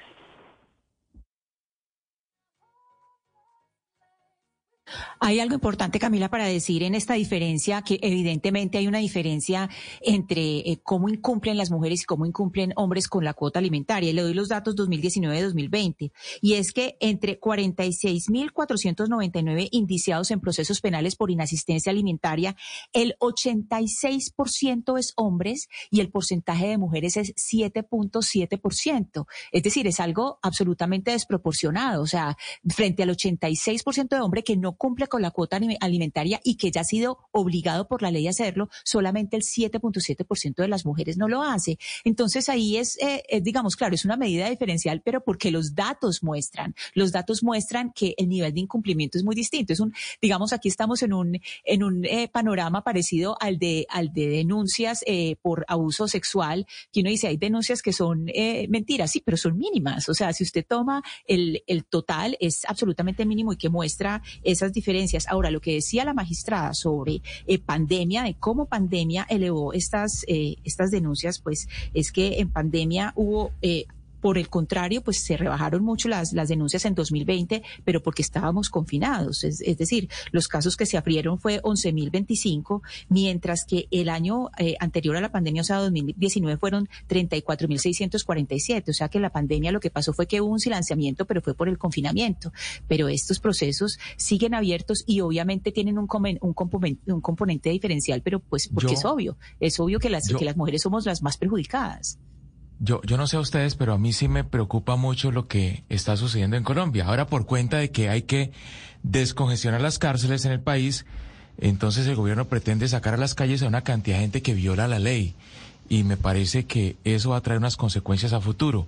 Yo sí estoy de acuerdo con que el padre irresponsable sea embargado. Su salario tiene que ser embargado, sus cuentas, y si no cumple, pues que vaya a la cárcel. Es que un hombre, Camila, que abandona un hijo es porque sencillamente no lo quiere. Y si no lo quiere, pues no va a pagar su alimentación y menos su educación. Y las madres solteras, yo creo, en Colombia sí necesitan un Estado que las proteja y un sistema judicial que las defienda. Y los padres solteros también, por eso yo no le quitaría, eh, digamos, relevancia al, al número de mujeres que no pagan su cuota alimentaria, así sea en efecto mucho menor, porque al final la motivación es la misma, es una motivación de hacerle daño a su pareja y de entenderse de un compromiso conjunto como es la maternidad y la paternidad. Claro, y eso, eso, eso en sí es un tema de género. No, claro, pero finalmente son muchos más eh, los hombres que son irresponsables. O sea, son muy pocos los casos de, de mujeres que no pagan eh, la cuota alimentaria, básicamente porque la mujer es la que queda embarazada y el personaje se desaparece y la deja con el muchachito o la muchachita a ella. Entonces yo sí sé que siempre se trata de hacer la equiparación de que hay también a los hombres hay unos que les pegan, también hay unos hombres que, que no les pagan la cuota alimentaria. Sí, claro, pero son la minoría. Aquí lo que tenemos es en Colombia. Pero creo también hay que protegerlos. Sí, Sí, pero digamos como, pero Ana Cristina, usted dio los datos, creo que son 12 millones de mujeres cabeza de familia en Colombia, según Sí, el DANE. Es decir, eh, sí, Es decir- eh, es- hay una hay una prevalencia de mujeres cabeza de familia eh, altísima que es del 48%, por ciento, en- del 84% que es la más alta en América Latina. O sea, en, en toda América Latina no hay un porcentaje tan alto de mujeres cabeza de familia como en Colombia. Es que eso, es que eso dice mucho. O sea, Es que por eso le 84% digo, en toda América Latina. Es un de escándalo. 23 millones de mujeres, 12 millones son cabeza de hogar. Y esto es, bueno, por la violencia, un lado, que también quedan viudas porque nosotros tenemos un conflicto que lleva décadas en, en el territorio. Pero por otro, por una cantidad de papás irresponsables que no se hacen cargo de sus hijos. Y claro que hay mujeres que no pagan su cuota alimentaria, pero es mucho más difícil que una mujer no lo haga porque resulta que la que tiene el niñito es uno. Entonces uno queda con el niñito apenas está en, en, la, en la clínica o en el hospital, da a luz, el personaje puede desaparecer desde Camila, el momento cero. decir- es que esa es que una de las hay- maneras como los hombres abortan. Los hombres pueden abortar y a ellos no se les penaliza. Y una forma de aborto es no pagar la cuota alimentaria y no atender emocionalmente a sus hijos. Hay, eh, Claudia, una medida que ha sido muy efectiva y es eh, eh, cuando ya se involucra a la empresa, cuando estamos hablando de empleados que son empleados eh, que tienen un, digamos, un contrato con una empresa y es embargarle parte del salario o el salario a estos irresponsables.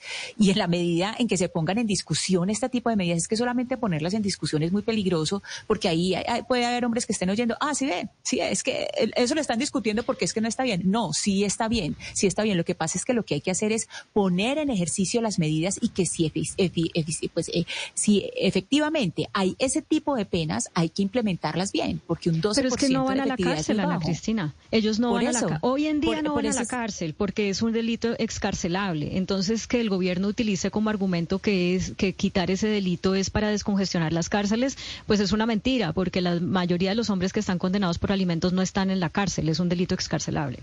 Sí, eh, claro, pero ahí eh, hay otra cosa y es cuando esa persona está cerca o está en la misma casa de la de la de la perjudicada. Es que esto este este tema es para para tratarlo con con alguien que tenga digamos todas las variables que hay eh, de peligro, pero una variable que es indudable es el sistema de la fiscalía completamente congestionado para tratar estos casos caso a caso como se debería y, y y- pero pues la, la solución no puede ser despenalizar. Eso, eso sí es lo único que queda claro. no, No, pero puede ser sí. Claudia, exa- excarcelable, pero hay miles de colombianos en las cárceles de Colombia por este delito. Y la búsqueda del gobierno sí es esa. Desde el principio ellos han hablado que hay que sacar una cantidad de delitos menores de la cárcel.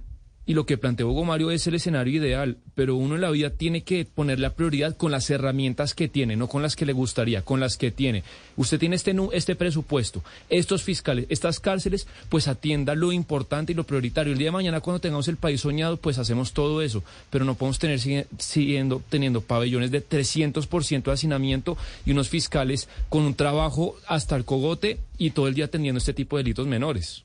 Pero no, es que no es un delito menor. ¿A usted le parece no pagar alimentos de sus hijos un delito En menor? la jerarquía de Colombia sí me parece un delito menor, Camila. En la- no, en pues la no. jerarquía de Ahí delitos, estamos, pues que- entonces ahí estamos, ahí estamos en desacuerdo. Ahí está. ¿Y uno- usted no Es le que parece que niño. responder por los niños no es una prioridad? Con- pero Perdóneme. desde, yo no he dicho que no, pero desde otra búsqueda y con otras herramientas Y- más eficientes. Usted me pone una escala No, de, no, de no, valores. Sebastián, es, pero es usted la vida de un niño la que está en juego. Claro, pero, ¿sí? usted me, pero usted me pone una escala de valores y de, y de prioridades penales en Colombia. eh, eh, eh, yo no lo pongo esto de prioridad. Perdono. No, pero lo que pasa es que una de las cosas que hace que nuestra eh, sociedad esté como está y una, sociedad fallida, eh, Sebastián, es Sí. precisamente que haya, un, que haya un hombre que no responda por sus hijos. De acuerdo, es muy o sea, grave. es que dentro de la escala de valores usted tiene un papá que no responde por sus hijos y esos hijos que tienen ausencia de su papá en todo sentido, económico, emocional y social, No, es- son es los que terminan grave, probablemente siendo no delincuentes cree- en el futuro. No, es muy grave, Camila, pero ¿no cree usted que puede haber unas herramientas más eficientes eh, para atacar este problema o la cárcel es definitivamente la única Mire? Sebastián, totalmente en desacuerdo con que, con que es un delito menor en la escala de delitos de Colombia, pero sí le doy un punto en eso que está diciendo al final, porque si a un tipo o a una mujer que incumple con la cuota alimentaria los meten a la cárcel, pues peor que va a poder ver por los hijos, porque no va a tener la forma de generar unos recursos. Entonces, y- eh, y- hay otras maneras eh, que yo creo que sí No, son más efectivas para que eh, obligar a estas personas a que respondan por sus hijos, siendo esto un delito muy grave porque incide después en la, en- incluso en la violencia de Colombia que lleva a la comisión de otros delitos como Sí, bien. Homicidios, Claudia, torturas que- y demás. Una cosa es el raponazo, digamos, si de, si de lo que se trata es de descongestionar las cárceles, una cosa es el raponazo, a usted le roban en la calle, pues el reloj, lo que sea, y otra cosa es la inasistencia alimentaria, por favor. Sí. O sea, no se puede equiparar unas cosas con otras. Estamos hablando de delitos menores, realmente delito menor el raponazo. Y, la cárcel está llena de gente que ha cometido ese delito. Eso me parece, por ejemplo, que eso Pero es una es que sabe que, Oscar, eso que dice Sebastián, y yo estoy segura que no es el único que piensa así, en donde se cree que esto es un delito menor dentro de la escala de delitos en Colombia, la inexistencia alimentaria. Es pensar de, ay, ¿eso qué importa? Eso no es tan grave. No, sí es grave porque es que usted no es el que, se queda engrampado con un niñito sin tener sin tener cómo responder por él. y es que, eso es lo que y eso por eso, pero usted dice que dentro de la escala de, delitos en Colombia sí es, es, menor. En el orden de prioridades por eso, y, creo yo que eh, y esto lo, obviamente es un debate, pero lo opinan bastantes personas que eh, quieren atacar este problema, que usted metiendo a la cárcel al victimario menos va a darle eh, los recursos a la, a la madre, muchísimo menos. Entonces, de claro, pero hay, pero también es una forma de persuasión, porque ya incluso Ana Cristina y, y Claudia nos hablaban de las cifras de cómo no se están yendo a la cárcel estos señores. No se están yendo. Hello, it is Ryan, and we could all use an extra bright spot in our day, couldn't we? Just to make up for things like sitting in traffic, doing the dishes, counting your steps, you know, all the mundane stuff. That is why I'm such a big fan of Chumba Casino. Chumba Casino has all your favorite social casino style games that you can play for free anytime, anywhere with daily bonuses. That should brighten your day a little. Actually, a lot. So sign up now at chumbacasino.com. That's chumbacasino.com. No purchase necessary. BGW. Void were prohibited by law. See terms and conditions 18 plus. A la cárcel. Entonces, por lo menos tener el mecanismo de decir, señor, es que si usted no le paga a su hijo lo, el, eh, los alimentos, se puede ir preso es una manera de, decirle, le toca pagar. Sí, sí me hago entender. Pero además hay algo que, que nos está escribiendo un oyente que se llama Orlando Vergara, que nos escribió al 301-764-4108. Y aquí, don Orlando, muchas gracias por, eh, por su sintonía, pero creo que le quiero mandar... Eh, un saludo muy especial, igual que se lo estoy mandando a Sebastián en este instante. Nos dice Ana Cristina, don Orlando, que lo que debería pasar es que las mujeres planifiquen, por favor y que no es el caso de traer a sufrir a los hijos, que acá la responsabilidad es de las mujeres, que sean las mujeres las que planifiquen para que, Venga, le digo para que no tengamos papás. Hágame el favor. No, precisamente, Camila, Camila, precisamente querido. por el pensamiento como el del señor Leonardo, precisamente como el, el pensamiento del, del, señor Leonardo es que tenemos ese 84% de mujeres cabeza de familia, hay que recordarle a don Leonardo, y qué bueno que nos pone este tema sobre la mesa, para recordar por qué es tan importante la educación sexual desde primaria, para entender primero, pues lo obvio, los niños no se hacen solos, los bebés no se hacen solos. Y segundo, que es una responsabilidad compartida. Y tercero, que él es el perfecto representante del pensamiento patriarcal que piensan no solamente que la reproducción es a cargo de solamente de una mujer, sino que la mujer es la responsable. Eh, nosotros no somos las únicas responsables. Entonces hay que devolverlo primero pues em. a, las bases de la educación, pues y con toda y con toda la pena pues del oyente. Pero pero aquí eso es puro y, o sea, no porque a mí me parece me parece muy chocante mandar a la gente a leer, pero que así hay, aquí sí hay que decirle al señor que esto es una falta de educación. El comentario es pura falta de formación en lo básico. ¿El señor se llama Orlando o se llama Leonardo, Camila? Orlando, don Orlando, que yo igual le agradezco a don Orlando por su sintonía, no vamos a espantarlo ahora pues del radio, pero... No, pero lo, necesitamos acá porque acá le vamos a enseñar unas cositas que, se, que ya está visto que no sabe. Eh, al señor Orlando, para seguir en su mismo argumento, pues también habría que decirle a los hombres que no anden de culiprontos eh, acostándose por ahí con la primera que se les aparezca eh, sin por lo menos protegerse. Entonces la responsabilidad, como decía Ana Cristina, es compartida. Entonces, si nos mandan a las mujeres a planificar o a cerrar las piernas, pues también hay que mandar a los hombres a, que se echen agüita fría. Ah, ahora, eh, Camila, yo creo sobre la ley, aunque sea blanda, a mí me parece que hoy es blanda y que debe ser mucho más dura, como lo dijo la ex magistrada, me parece que, que, que funciona como, como medida coercitiva. Y, y conozco casos de muchos hombres irresponsables que no pagaban la, la alimentación a sus hijos y seguramente lo, lo paga, la pagaron cuando iban a salir, por ejemplo, del país. En el aeropuerto muchas de esas personas son requeridas y porque hay figura en la base de datos eh, su nombre como pendiente por cumplir con el tema de la asistencia alimentaria. O cuando, por ejemplo, una persona a un puesto de votación, allí también hay muchas personas requeridas por la autoridad competente porque el señor no ha cumplido con su obligación. Entonces, creo que de alguna u otra forma, eh, aunque la, la, la ley es blanda, pues ha servido para que algunos señores finalmente respondan.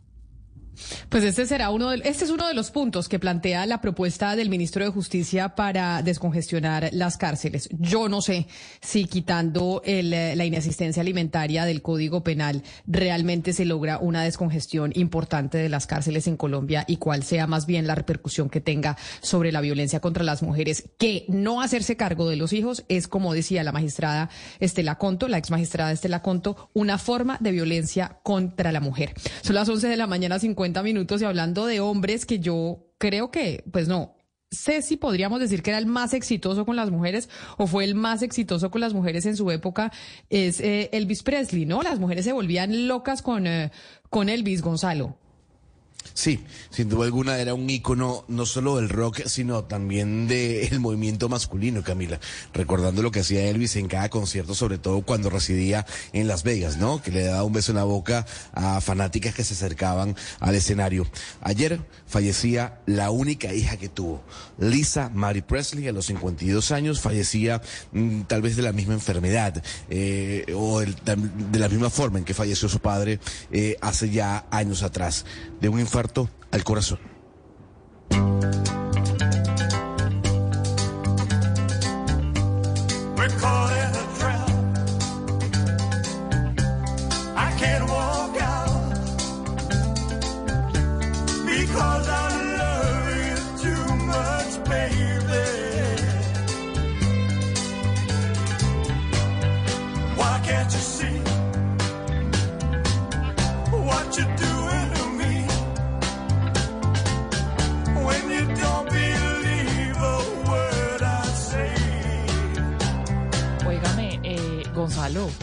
¿Qué, quiso decir usted con movimiento masculino?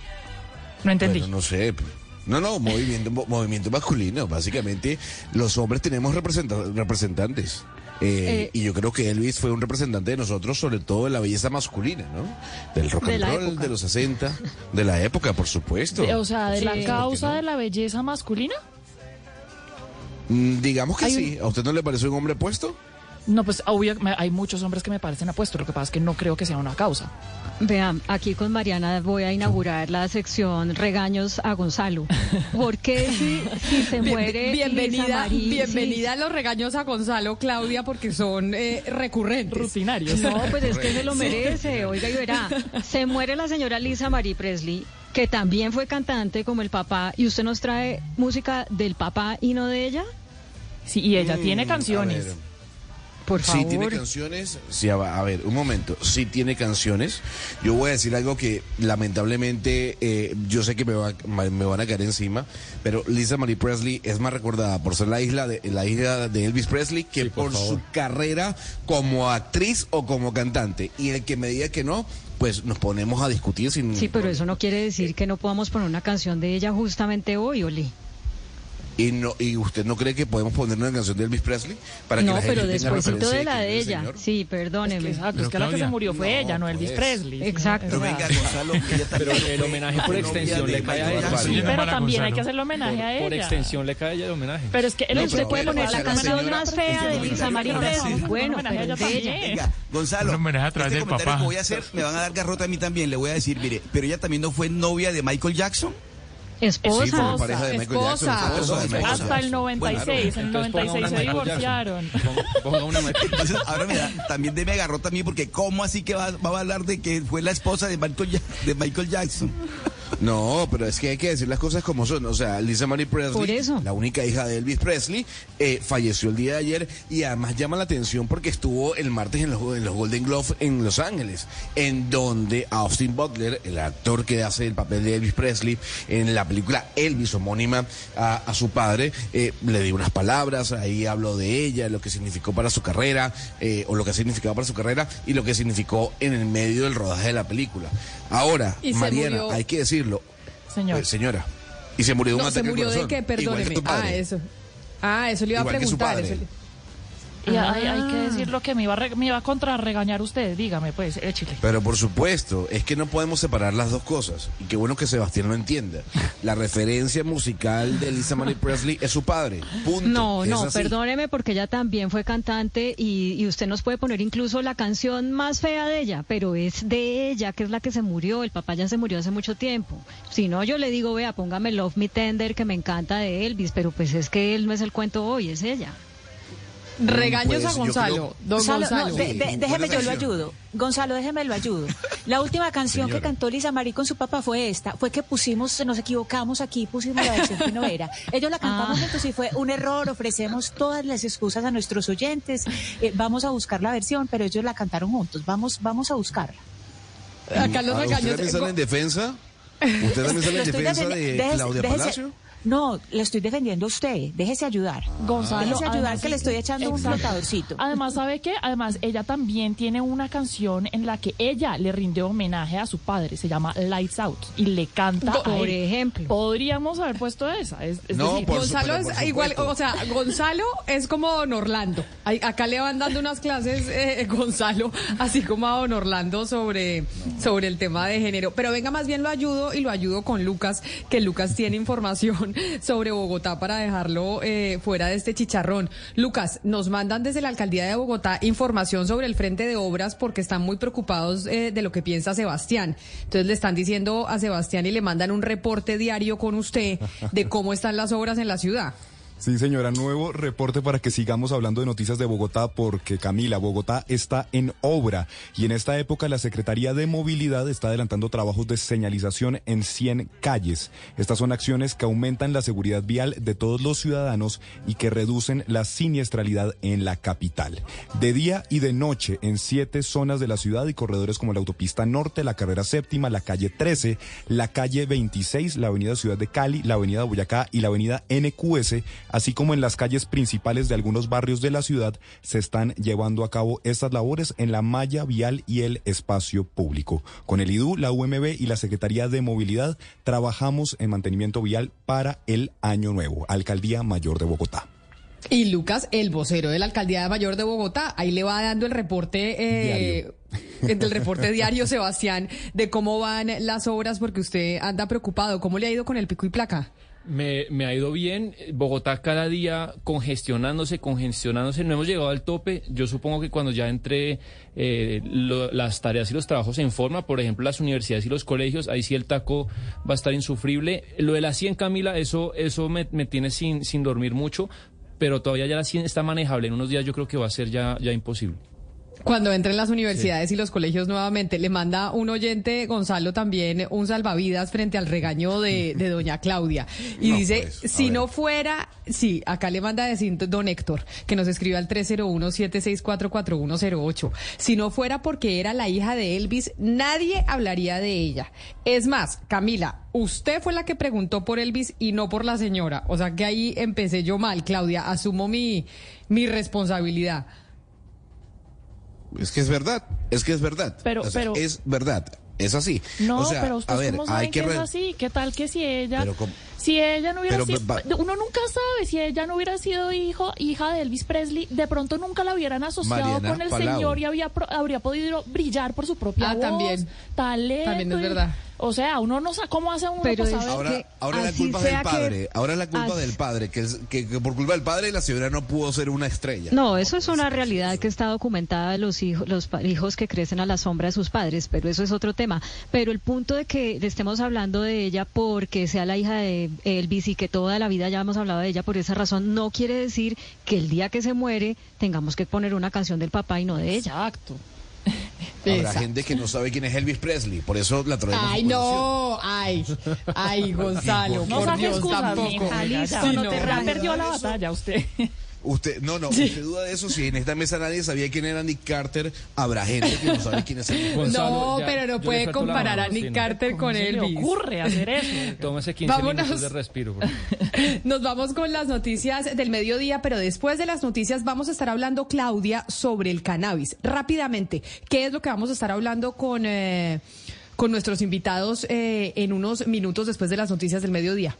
Mire, lo que sucede es que en el gobierno anterior se le pusieron trabas a las CPS para suministrar cannabis para atender enfermedades que se pudieran tratar con esta con este medicamento, cannabis medicinal, y este gobierno el 30 de diciembre emitió una resolución en la que incluye al cannabis dentro de los tratamientos con los que se pueden tratar determinadas enfermedades. Entonces, vamos a contarle a la gente cómo se puede acceder a esto. Obviamente se va a pagar con dineros públicos, entonces vamos a entender también qué impacto tiene esto en el sistema de salud. Vamos con las noticias y volvemos para hablar precisamente del cannabis. The entire month of January, Best RV is having their annual blowout sale. Best RV Center in Turlock is proud to have the largest RV inventory of new and used RVs in the entire state of California. Best prices and best customer service too on Class A, B, and C motorhomes, travel trailers, fifth wheels, toy haulers, tent campers. You'll find huge savings on all of them during the giant month-long annual blowout sale. Reps on hand, open every day. BestRV.com. Go to BestRV.com.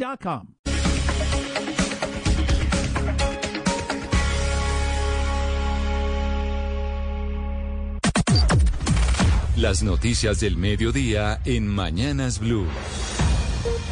Al mediodía, como siempre, estamos aquí actualizándolos de las noticias en Colombia y en el mundo de la mano del servicio informativo de Blue Radio. A la cabeza, don Leonardo Sierra, buenas tardes. Buenas tardes, eh, Camila, para usted y para todos los oyentes de Blue Radio. Pues buenas noticias para el bolsillo de conductores, de transportadores y, y también obviamente para el transporte intermunicipal con el tema de que no van a subir los precios de los peajes para este año 2023, así lo anunció precisamente aquí en Blue Radio el ministro de Transporte Guillermo Reyes. Y por eso Felipe García está en un peaje a la salida de Bogotá para tomar reacciones de ese anuncio que hizo el ministro más temprano en los micrófonos de, Blue Radio. Felipe. Hola, los saludo desde el peaje de Siberia. Este es de la concesión Sabana de Occidente y es también administrado por la Agencia Nacional de Infraestructura. Este es uno de los peajes de los que según el ministro de Transporte Guillermo Reyes no va a tener incremento en su valor. Vamos a hablar precisamente con algunos de los conductores que están haciendo fila acá para pagar el peaje. ¿Qué opinan de que no le van a subir al peaje? Pues genial, deberían de bajarle a todo porque tan caro todo. Vamos a hablar con otro conductor aquí en este peaje. ¿Qué opina de que no le vayan a subir a los precios de los peajes este año? No, muy bien porque la gente está dispuesta a salir a viajar si no hay tantos excesos de, de peajes en ¿Usted cree que sí es un buen ahorro para la gente? Sí, señor, claro, sí. La gente se ha limitado mucho en salir por eso. Muchos costos en las en la gasolina, en los hoteles, en la comida. Es lo que nos dicen los conductores aquí en el peaje de Siberia, que va a servir mucho, por supuesto, para que la gente se motive a viajar y también para tener un ahorro, el ahorro en los bolsillos, que es lo que les interesa principalmente a los colombianos. Gracias, Felipe. Y el expresidente de la Cámara de Comercio de Cali dice que la decisión del presidente Gustavo Petro de nombrar a tenderos en las cámaras de comercio es un cambio de discurso frente a otros gobiernos. Marcela Peña. Las cámaras de comercio de todo el país ya terminaron sus elecciones el año pasado, así que hoy están listas dos terceras partes de todas las juntas directivas para arrancar las reuniones la próxima semana. El ingrediente que falta en la ecuación es que el presidente Gustavo Petro nombre allí a sus delegados y veamos si cumple esa promesa que hizo esta semana de nombrar a los pequeños tenderos en esos organismos. Al respecto hablamos con el expresidente de la Cámara de Comercio de Cali, Esteban Piedradita. Sí me parece que hay un cambio de línea en el sentido de que, al menos el caso de Cali, que es el que conozco mejor, eh, los gobiernos tendrían, tendrían a nombrar eh, empresarios digamos, de, de, sectores más consolidados y empresarios más grandes. No existen plazos que obliguen al presidente a acelerar esa designación, pero si no lo hace pronto, los organismos comenzarán a operar 2023 sin ellos a bordo. Y es que precisamente sobre ese tema que usted toca, Marcela, desde el Congreso de la República están anunciando ya reformas profundas a las cámaras de comercio del país. Andrés Carmona. Así es, Camila, muy buenas tardes. Mire, consultamos con el representante de la Cámara por Alianza Verde, Elkin Ospina, quien confirmó que en las próximas semanas presentará un proyecto de ley para reformar la estructura y el mecanismo de elección de los integrantes de las juntas directivas de las cámaras de comercio. Escuchemos al representante. Lo que buscamos es que todos los matriculados puedan votar, para escoger sus representantes en las cámaras de comercio. Porque lo que ha pasado con este modelo que se viene implementando ahora es que se amarran en los cargos, son muy poquitos los que votan y, y digamos que hay integrantes de juntas de Cámara de Comercio que llegan hasta con 15 votos.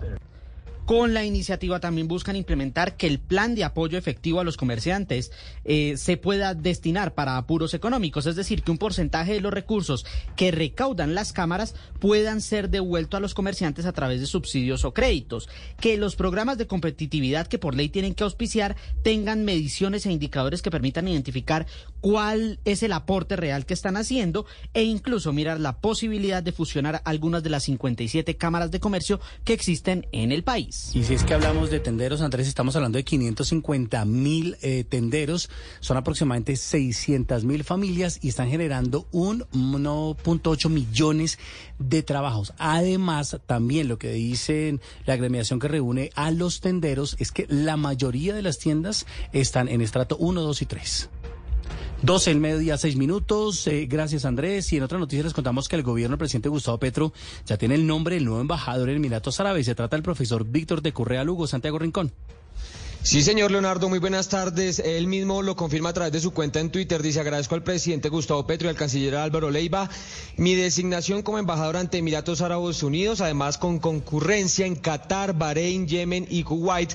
Pondré todos mis conocimientos en Oriente Medio al servicio del gobierno del cambio, lo que escribe entonces el próximo embajador allí en Emiratos Árabes. El profesor es médico de la Universidad Nacional de Colombia, tiene un máster en estudios latinoamericanos de la Universidad de Salamanca ha tenido distintos trabajos a nivel humanitario en Colombia, en territorio palestino, en los campamentos del Sahara, entre otros, y además es un reconocido profesor universitario de la Universidad Javeriana y de la Universidad Nacional, entre otros. Repetimos entonces, el nuevo embajador en Emiratos Árabes será el profesor Víctor de Currea Lugo, Leonardo. ¿Qué pensará Leonardo, el representante David Racero? ¿Será que el profesor Víctor de Currea Lugo cabe dentro de los estándares del presidente de la Cámara de Representantes, que ha sido muy crítico de la carrera diplomática y además le ha enviado al eh, ministro y al canciller Álvaro Leiva pues una documentación pidiendo eh, pues respuestas sobre estos eh, nombramientos. Claro, porque ya son varios nombramientos que no son de carrera diplomática, sino que son muy cercanos al presidente Gustavo Petro. Entonces, cuando eran candidatos se criticaban, pero cuando llegan a la presidencia hacen lo mismo. Pues sí, esa es eh, la pregunta, o por lo menos el comentario de muchos. Pero ¿será que el profesor Víctor de Currea Lugo entra de los estándares de lo que piensan quienes consideran que debería estar dentro de la carrera diplomática los nombramientos en, el gobierno de Gustavo Petro? Pues, pues vamos a ver. Y Camila, lo que dicen es que este profesor, pues obviamente es un eh, experto en temas eh, precisamente del Medio Oriente, ¿no? Esos también que salen a su defensa para decir que es un experto en esos temas. Y no solo eso, también es experto en el tema del LN, ya que estamos ahorita en, eh, en, medio de la negociación. Pero sigamos con noticias, don Leonardo, porque ya se están reportando afectaciones en las terminales de Medellín para quienes se dirigen al sur del país por el derrumbe en Rosas, en el departamento del Cauca, por lo que incluso habría aumento en el valor de los tiquetes de los buses. Desde una de las terminales está Catalina Botero. Los saludo en este momento desde la terminal del sur de Medellín. Hasta aquí ha llegado los estragos del cierre de la vía panamericana, sumado también al derrumbe que se registró en las últimas horas en la vía que conduce de Medellín al eje cafetero. Y es que a esa hora nos acompaña Samir Echeverry, director ejecutivo de Utrans. Samir, ¿qué se van a encontrar los pasajeros cuando llegan acá a la terminal y también cuáles son las afectaciones a los transportadores? Buenos días. Muy buenos días. Bueno, se van a encontrar con que las cuatro empresas no van a tener un servicio directo desde Medellín hasta Pasto y Piales. Se le va a prestar un servicio de Medellín hasta Cali y Popayán. Hay una situación especial, es que la ruta en varios tramos se encuentra con dificultades, la concesión Pacífico 1 y Pacífico 3 que nos tienen en dificultades por el cierre de la vía en Santa Bárbara, eh, se van a encontrar con demoras, se les va a prestar el servicio, pero en algunos casos para tomar una vía alterna vamos a tener que darnos unos recorridos de más de 10 horas, eh, también el aumento del valor del tiquete posiblemente. ¿En qué porcentaje aumentaría el tiquete? Entre un 25 y un 30% por los costos de operación, aumento en el valor de los tiquetes, los combustibles y esto nos daría pues entre un 25 y un 30% de aumento. Ese es el drama que viven a esa hora tanto transportadores como pasajeros que llegan a la terminal del sur de la capital de Antioquia. Muy importante mencionar que ya hay paso a un carril en esa vía que conduce de la Felisa a la Pintada.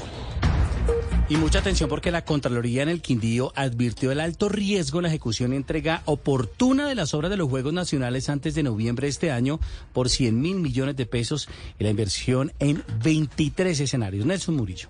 Sobre las advertencias de la Contraloría General de la República, Lucas Jaramillo, gerente de la empresa Proyecta de la Gobernación del Quindío, indicó que ya hay luz verde del Ministerio del Deporte a algunas obras. En una mesa de trabajo con la ministra del Deporte, en donde se nos está de manera formal oficializando que nos van a dar viabilidad de los dos juegos o de los dos complejos que tiene asignado el departamento, como es el Coliseo Multideportes y el complejo acuático. La alcaldía de Armenia indicó, entre tanto, en un comunicado que cuenta la fecha con los recursos, las viabilidades de los proyectos, los terrenos y sobre todo el compromiso para desarrollar los Juegos Nacionales y Paranacionales 2023.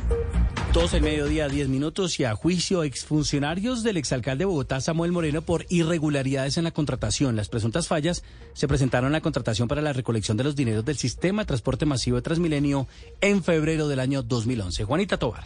La Fiscalía General de la Nación radicó ante el Centro de Servicios Judiciales de Paloquemao el escrito de acusación contra el exgerente de Transmilenio Jairo Fernández Páez y la exrepresentante legal de Recaudo Bogotá, Nora Patricia Acero, quienes al parecer habrían cometido presuntas irregularidades en medio de la ejecución del contrato de recaudo de los recursos para el sistema de transporte. El ente acusador llamó a juicio a dos funcionarios de la alcaldía de Samuel Moreno de Bogotá que al parecer habrían incurrido en estas supuestas irregularidades dentro del contrato de recolección de los dineros del sistema de transporte masivo de Transmilenio en febrero de 2011 y además ellos habrían pasado por alto controles y vigilancia dentro del proceso de la licitación donde al parecer favorecieron a una empresa de Javier Francisco y Carlos Mario Ríos Velilla, familiares del entonces concejal de Bogotá Felipe Ríos. Recordemos que la Fiscalía les imputó delitos de violación al régimen legal de inhabilidades e incompatibilidades para contratar e interés indebido en la celebración de contratos a los empresarios Carlos Mario y Javier Francisco Ríos Velilla y al exconcejal de Bogotá Felipe Ríos. Ellos deben comparecer en la audiencia que se va a realizar ante el juez séptimo penal del circuito con función de conocimiento de Bogotá.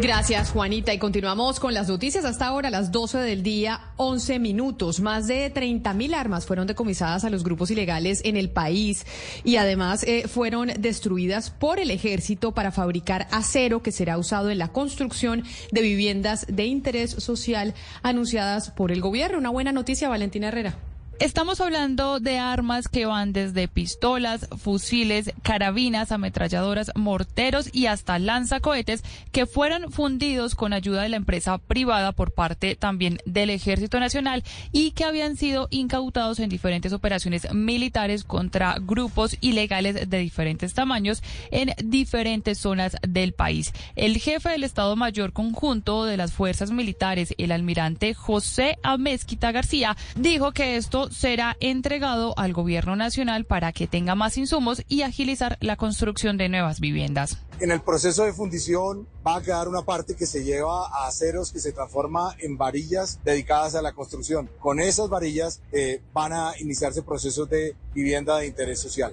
y eso lo consideramos virtuoso. Como elementos que estaban haciendo el mal en las calles y en las veredas de Colombia, hoy van a tener un fin eh, virtuoso. Con esto se completa ya la fundición de más de 646 mil armas, muchas de ellas que habían sido utilizadas en graves ataques contra la población civil. Y si bien normalmente se habían utilizado para construir monumentos históricos, esta vez decidieron aportarle a la vivienda.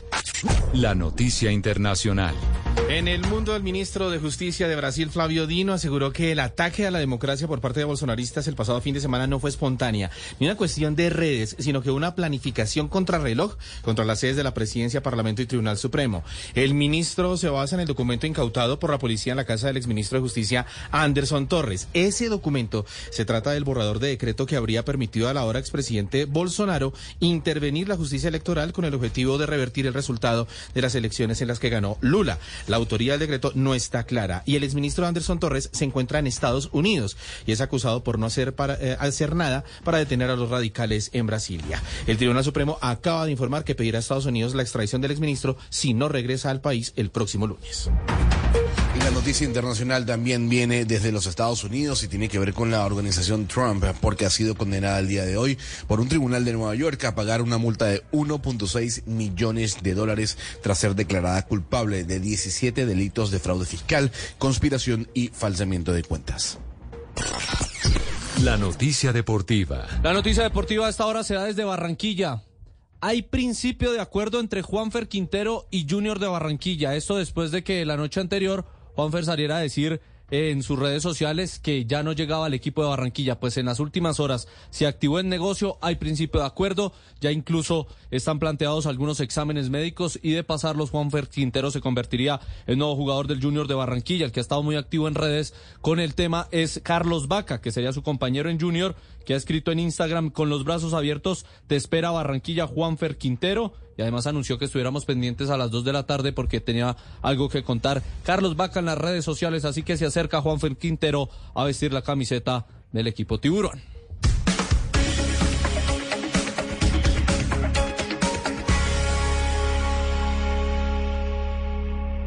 Llega el mediodía. Y en Mañanas Blue continúa el análisis y el debate. Dirige Camila Zuluaga.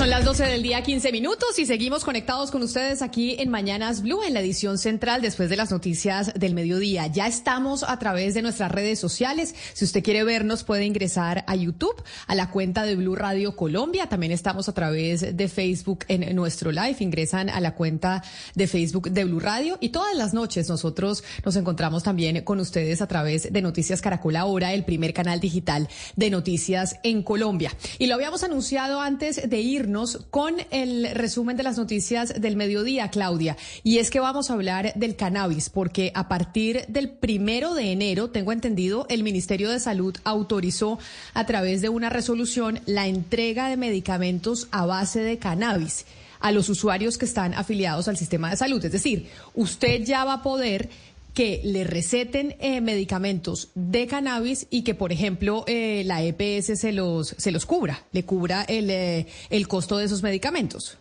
Se puede hacer, pero no para cualquier tipo de enfermedad y no es que uno diga, hey doctor, deme cannabis y el doctor le tenga que dar cannabis. No, eh, para que el ministerio incluyera eso en la resolución, primero atendió los resultados de un estudio que hizo eh, un instituto que se llama el IETS y es un instituto que evalúa justamente las tecnologías, los tratamientos, qué tan, qué tan efectivos son para determinadas enfermedades. Y basándose en eso, eso es que el ministerio dice en esa resolución para esta, esta y esta y esta enfermedad sí se va a cubrir el cannabis medicinal con recursos públicos. Pues Juan Camilo Vargas, Claudia, que es eh, el jefe de síntesis de evidencia y gestión de tecnología sanitaria de ese centro que usted acaba de mencionar, y está con nosotros en la línea. Doctor Vargas, bienvenido. Gracias por sumarse a esta conversación y aceptar nuestra invitación en Mañanas Blue. Camila, Claudia, muy buenos días y muy buenos días a todos y todos mm, los que nos escuchan.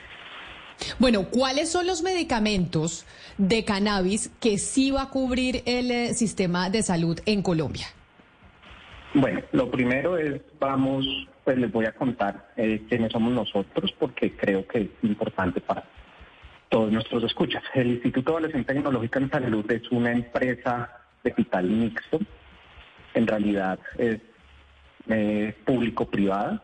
Nosotros somos, digamos que tenemos eh, una mayoría de participación de la parte pública, pero también de la academia. Entonces, están los ministerios, está el Instituto Nacional de Salud, pero además de eso, dentro de nuestra junta directiva también se encuentra eh, ASCOFAME y la Academia Nacional de Medicina.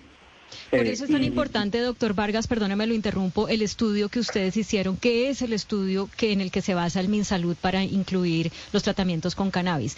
¿Cuáles son esas enfermedades en las que ustedes encontraron que sí es efectivo el uso del cannabis medicinal? Bueno, lo primero les voy a explicar qué fue lo que hicimos eh, y cómo funcionamos nosotros. Nosotros somos un instituto, en realidad como ustedes eh, nos presentaron, somos una agencia de evaluación de tecnología en salud y como tal nosotros damos información, damos información para que los tomadores de decisiones, que en realidad en este caso es el ministerio, tomen una decisión mejor informada. El ministerio nos pidió el año pasado eh, para atender esta demanda sentida por los colombianos, eh, que hiciéramos un proceso que fue una revisión sistemática de, la literatura. Esta revisión consistió, eh, es un tema, digamos, un poco técnico, pero hay varios tipos de revisiones sistemáticas de la literatura. En este caso hicimos una revisión que llamamos de alcance, que son revisiones amplias, en las que hacemos un barrido de todo lo que está disponible y en base a esto llegamos a algunas conclusiones. nosotros básicamente hicimos estas búsquedas y vimos para cuáles había evidencia y para cuáles no. Y dentro de las que había evidencia vimos para cuáles la evidencia es, eh, la certeza de la evidencia alta y en cuáles no. ¿En qué consiste? Digamos que desde el punto de vista para entender qué es la certeza, cuando uno habla de certeza está hablando básicamente de niveles de alto, medio, bajo o muy bajo. Cuando algo es alto, la posibilidad o medio, digamos alta o mediana, la posibilidad que nueva información futura cambie esas recomendaciones muy, esa, esa, en realidad no es una recomendación, ese resultado y diga que ya algo que es útil ahorita ya, ya no es útil, es muy bajita. Entonces uno puede decir, mire, tenemos certeza de que en estas situaciones hay una probabilidad muy alta de que sí sirva. Y entonces eh, hicimos ese análisis, eh, hicimos una búsqueda que es extensa, eso requiere grupos grandes de búsqueda, y hicimos el análisis y llegamos a la conclusión en cuáles eh, situaciones podríamos decir que la certeza de la evidencia era moderada o alta, de tal manera que es muy probable que futura evidencia no cambie eso y se pueda decir, bueno, esto sí va a servir y podemos seguirlo dando. Ya contestando la pregunta específica de ustedes, encontramos que en lo que más se soporta el uso del cannabis medicinal es en algunas epilepsias refractarias. Son básicamente tres grandes síndromes que dan en los niños, que son epilepsias muy, muy agresivas, que se llaman síndrome de Lennox-Gastaut, el síndrome de Dravet y el síndrome de Dosé. En esos casos hay una evidencia de que el cannabis es útil para controlar las convulsiones. Aparte de eso, hay un par de indicaciones más en las que se ha encontrado el cannabis eh, es útil. Eh, ¿Qué sucede? Encontramos que en el insomnio crónico eh, algunos pacientes sí se benefician del cannabis medicinal y en la otra situación en la que se encontró en nuestra revisión sistemática que había evidencia con una certeza moderada o alta de la utilidad del cannabis fue en situaciones dolorosas. Encontramos de dolor crónico. Sí, sí, ustedes publicaron, ustedes publicaron un cuadro muy interesante donde hablan también de la fibromalgia, eh, fibromialgia, del dolor lumbar, etcétera. Ese, ese, cuadro es muy claro, doctor. Y eh, yo le quería preguntar por algo relacionado con eso. ¿Sí, señor? Ese cuadro no lo publicamos nosotros. Realmente yo no conozco la autoría de ese cuadro. En realidad nosotros, nuestras conclusiones son escritas. Yo creería que ese cuadro lo generó algún, alguna otra persona en base a lo que encontramos nosotros pero está el dolor crónico. Sí, pero usted, te hago la claridad que ese cuadro no lo hicimos nosotros y ahí hay un error en el cuadro arriba y es que, autorizamos nosotros, dice indicaciones autorizadas por el IES.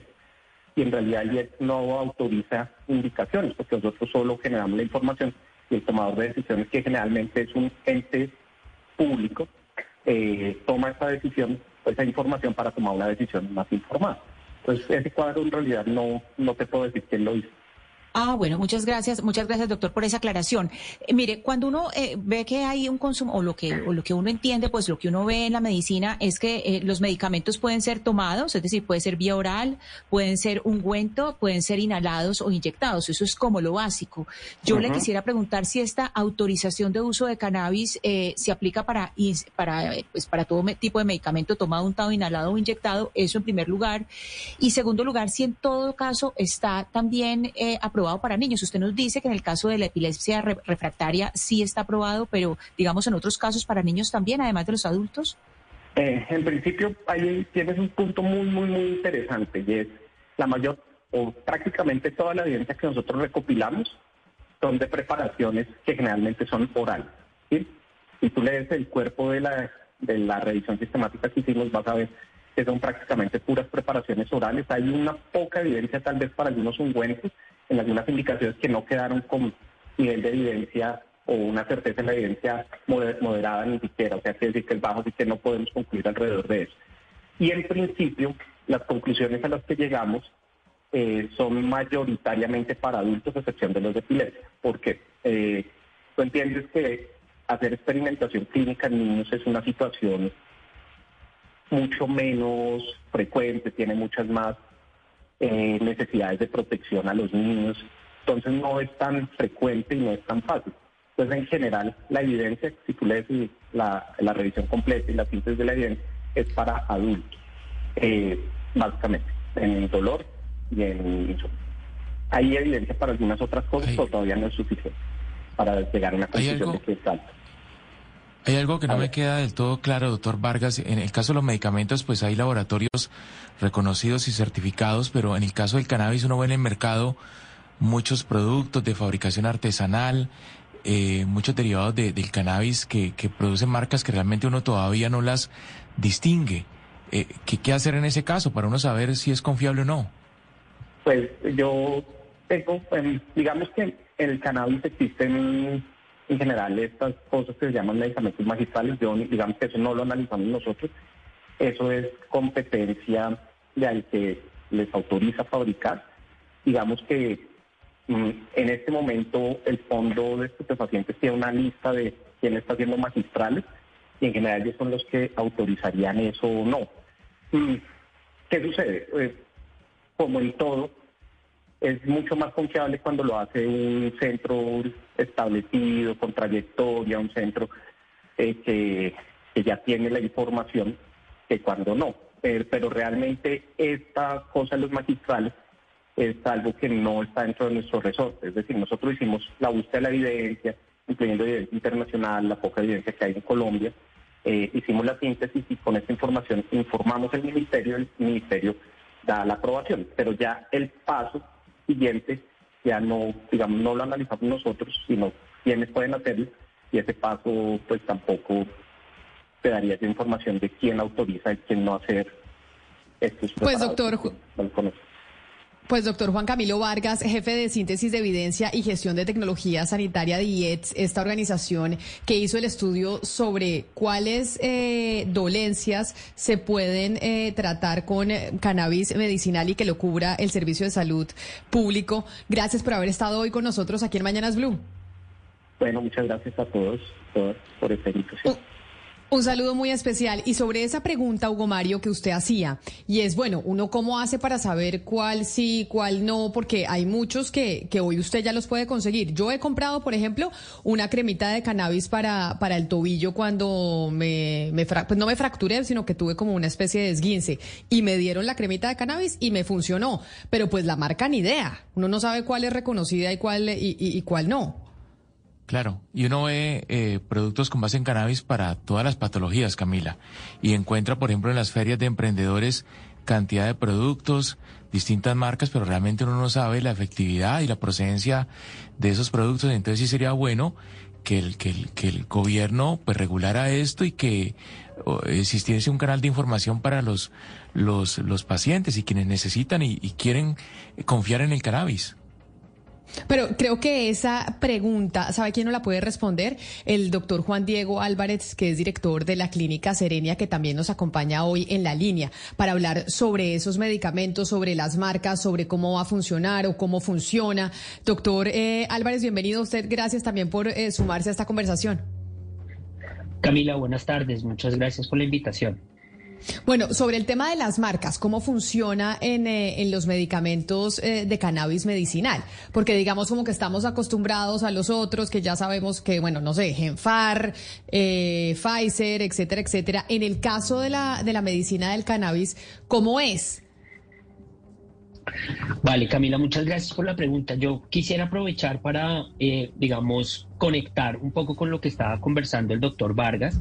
El Estado colombiano ya ha regulado estos medicamentos con cannabis medicinal. Las preparaciones magistrales que están autorizadas por el Estado colombiano deben cumplir unos estándares de calidad definidos por el INVIMA. Las preparaciones magistrales y los productos que están disponibles en el mercado colombiano son productos ya autorizados por la autoridad, por el INVIMA, que es la reguladora de los alimentos y medicamentos que están disponibles. Entonces, eh, ¿qué es lo que sucede? Que las preparaciones magistrales son unos medicamentos individualizados y no tienen una marca comercial. Entonces, por eso ahí yo creo que la recomendación inicial, Camila, es, hay un universo de productos eh, informales que uno puede conseguir, digamos, en la calle. Yo lo que le recomendaría a los colombianos es, esos productos no están certificados por el INVIMA.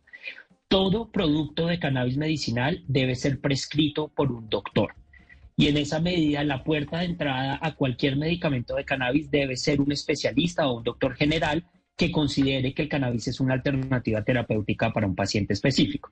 Entonces, más allá de pensar en marca, yo creo que lo primero que hay que hacer es garantizar que el producto que la persona vaya a usar sea legal y la manera de garantizar eso es que sea prescrito, formulado por un doctor que conozca el tema.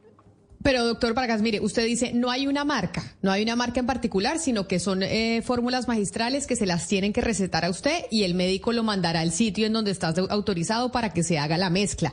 Pero entonces, ¿qué le respondemos a doña Gloria que nos está escribiendo y nos está escuchando, que nos escribe al 301-764-4108?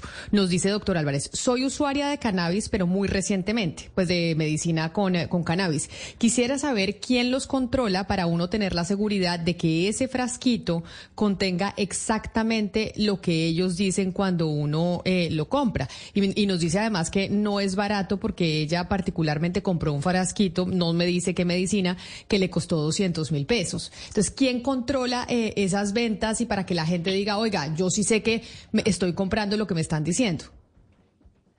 Perfecto. Mira, Camila, lo más importante aquí es el sistema sanitario colombiano tiene unos puntos de control que son específicos.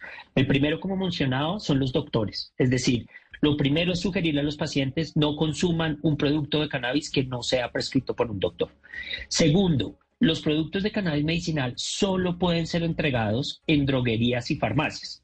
Es decir, si ustedes consiguen un producto por WhatsApp, por cualquier red social, en el puente peatonal de cualquier lugar, ese es un producto ilegal automáticamente. Se los puedo casi que asegurar. Entonces, solo vayan a droguerías y farmacias donde uno puede comprar los medicamentos en Colombia. Es lo mismo que si uno va a ir a buscar un analgésico o un parche para cualquier cosa, pues uno va a una droguería o una farmacia y esos son, digamos, los puntos autorizados. En Colombia, desde el 2021, el gobierno nacional autorizó la dispensación de medicamentos con cannabis, no solo en la red de farmacias, que era una red pequeña de alrededor mil, de mil puntos a nivel nacional, a la red de droguerías, que son más de 17 mil puntos a nivel nacional. Entonces, esa sería mi recomendación para doña Gloria. Primero, prescrito por un doctor y segundo, que vaya y lo compre en una droguería que sea una, una droguería, digamos, eh, reconocida o cualquiera de los puntos, digamos, de venta de medicamentos normales. Doctor Álvarez, a mí me eh, gustaría preguntarle por una mezcla de componentes en esos productos que ya están autorizados por las autoridades colombianas. Y le quiero hablar del CBD y el THC, porque el CBD de alguna u otra manera, o así lo entiendo yo, usted me corrige si entendí mal, que el CBD es la sustancia que lo relaja a usted y el THC es la sustancia que, digamos, psicoactiva por alguna manera. Ambas están presentes en el cannabis. Eh, ¿Qué porcentaje de CBD y de THC deben tener estos productos autorizados y lo más importante es las semillas que se necesitan para producir esos productos con esos porcentajes autorizados de CBD y THC, ¿se producen masivamente en Colombia o habría que importarlos? Muchísimas gracias, Mariana. Em, creo que esta conversación sobre el THC y CBD me da espacio para contarles una cosa que creo que es vital. Y es, como mencionaba el doctor Vargas, lo que sucedió en Colombia fue que se actualizó el plan de beneficios, que es, digamos, el listado de medicamentos y servicios a los cuales todos tenemos derecho, y dentro de ese plan de beneficios se incluyeron las preparaciones magistrales con cannabis. No hay una definición de los porcentajes de THC y CBD que sean, digamos, ideales, porque esas concentraciones, esa variación de cannabinoides, dependerá de la patología que se quiera tratar. Entonces, el doctor Vargas nos mencionaba, y yo creo que es una muy buena síntesis, hay cuatro indicaciones de uso muy claras dentro de los resultados del IETS. El cannabis medicinal eficaz para el tratamiento de epilepsia refractaria, de insomnio, de dolor crónico, de dolor neuropático y de dolor eh, oncológico. En el caso de dolor, por ejemplo, Mariana, el THC es un elemento, es el elemento psicoactivo, pero es vital para el manejo de dolor. En el caso de insomnio, efectivamente, el CBD tiene unas propiedades relajantes y desinflamatorias y entonces resulta siendo el cannabinoide que puede primar eh, o tener una concentración más alta dentro de la preparación magistral. Entonces, más que uno eh, sea más importante que el otro, depende de la patología que se vaya a tratar, de ahí, digamos, dependerá, eso determinará la concentración de cannabinoides que se requiere. En esas cinco patologías que acabo de mencionar, el cannabis medicinal es hoy en día una alternativa terapéutica cubierta por el sistema de salud y todas las EPS deberán garantizarle el acceso a los pacientes a esta nueva alternativa a partir del primero de, de enero de este año. Doctor Álvarez, eh, quisiera que me explicara, porque es que hay algo que no entiendo. Usted ha sido muy claro en que deben tener el registro INVIMA. Esa parte está muy clara. Y, para, para mi pregunta, voy a mencionar una marca para yo entender a través de esa marca por qué esa marca no tiene el INVIMA. Por ejemplo, Canalivio es una marca de investigadores que está desde el año 2006.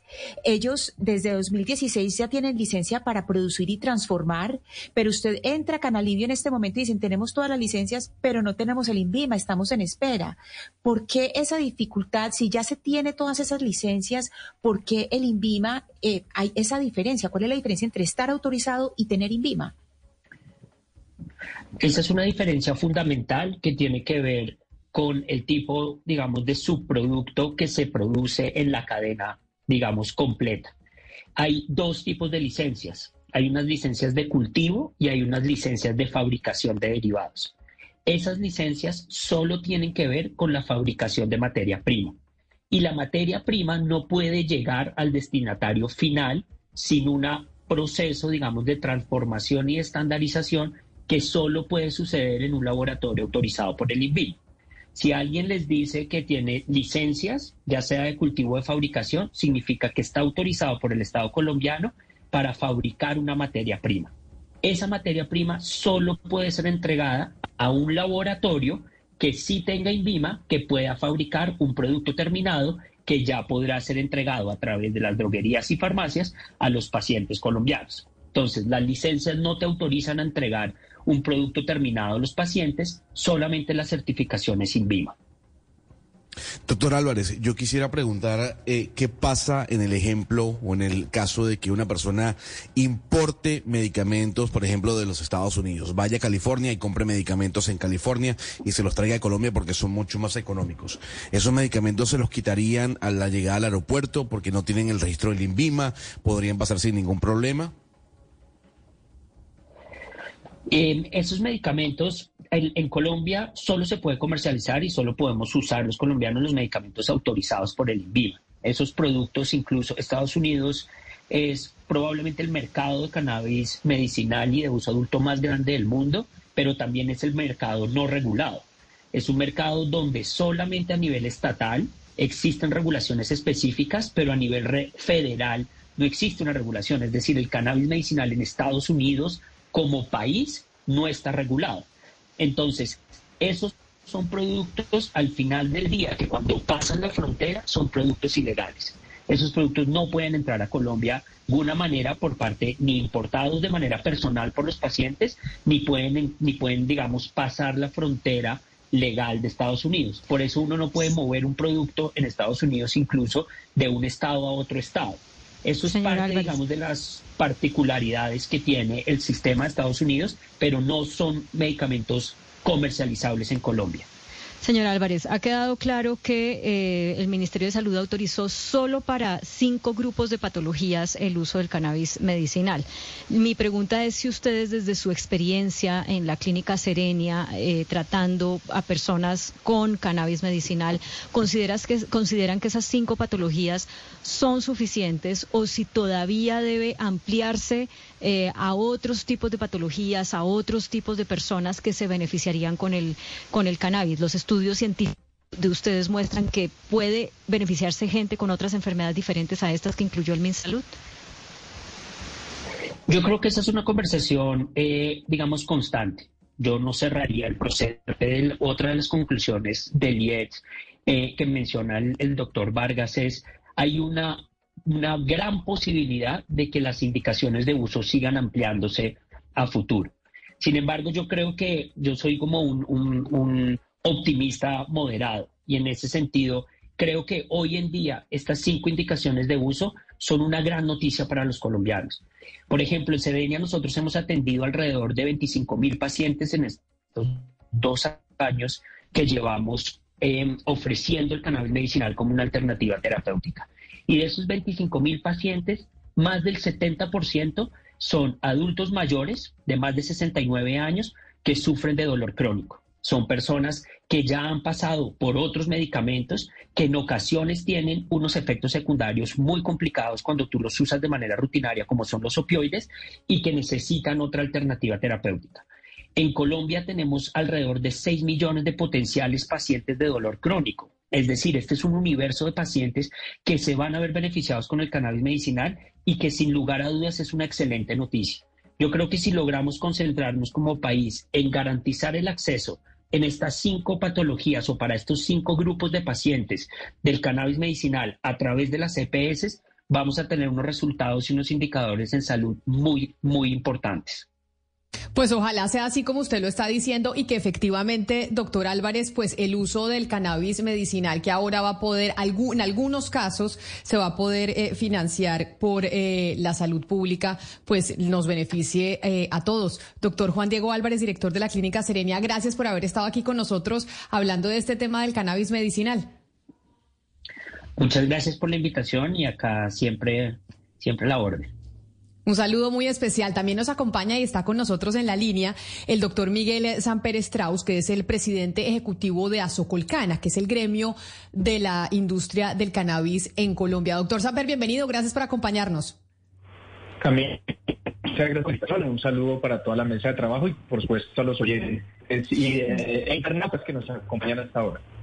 Ya eh, voy con usted a hablar del tema del cannabis, pero es que tenemos una noticia importante de un tema que yo sé que a usted le gusta, que es el fútbol. Tenemos eh, noticia importante a esta hora de deportes. Para practicantes y aficionados, profesionales y fanáticos, los deportes en Mañanas Blue.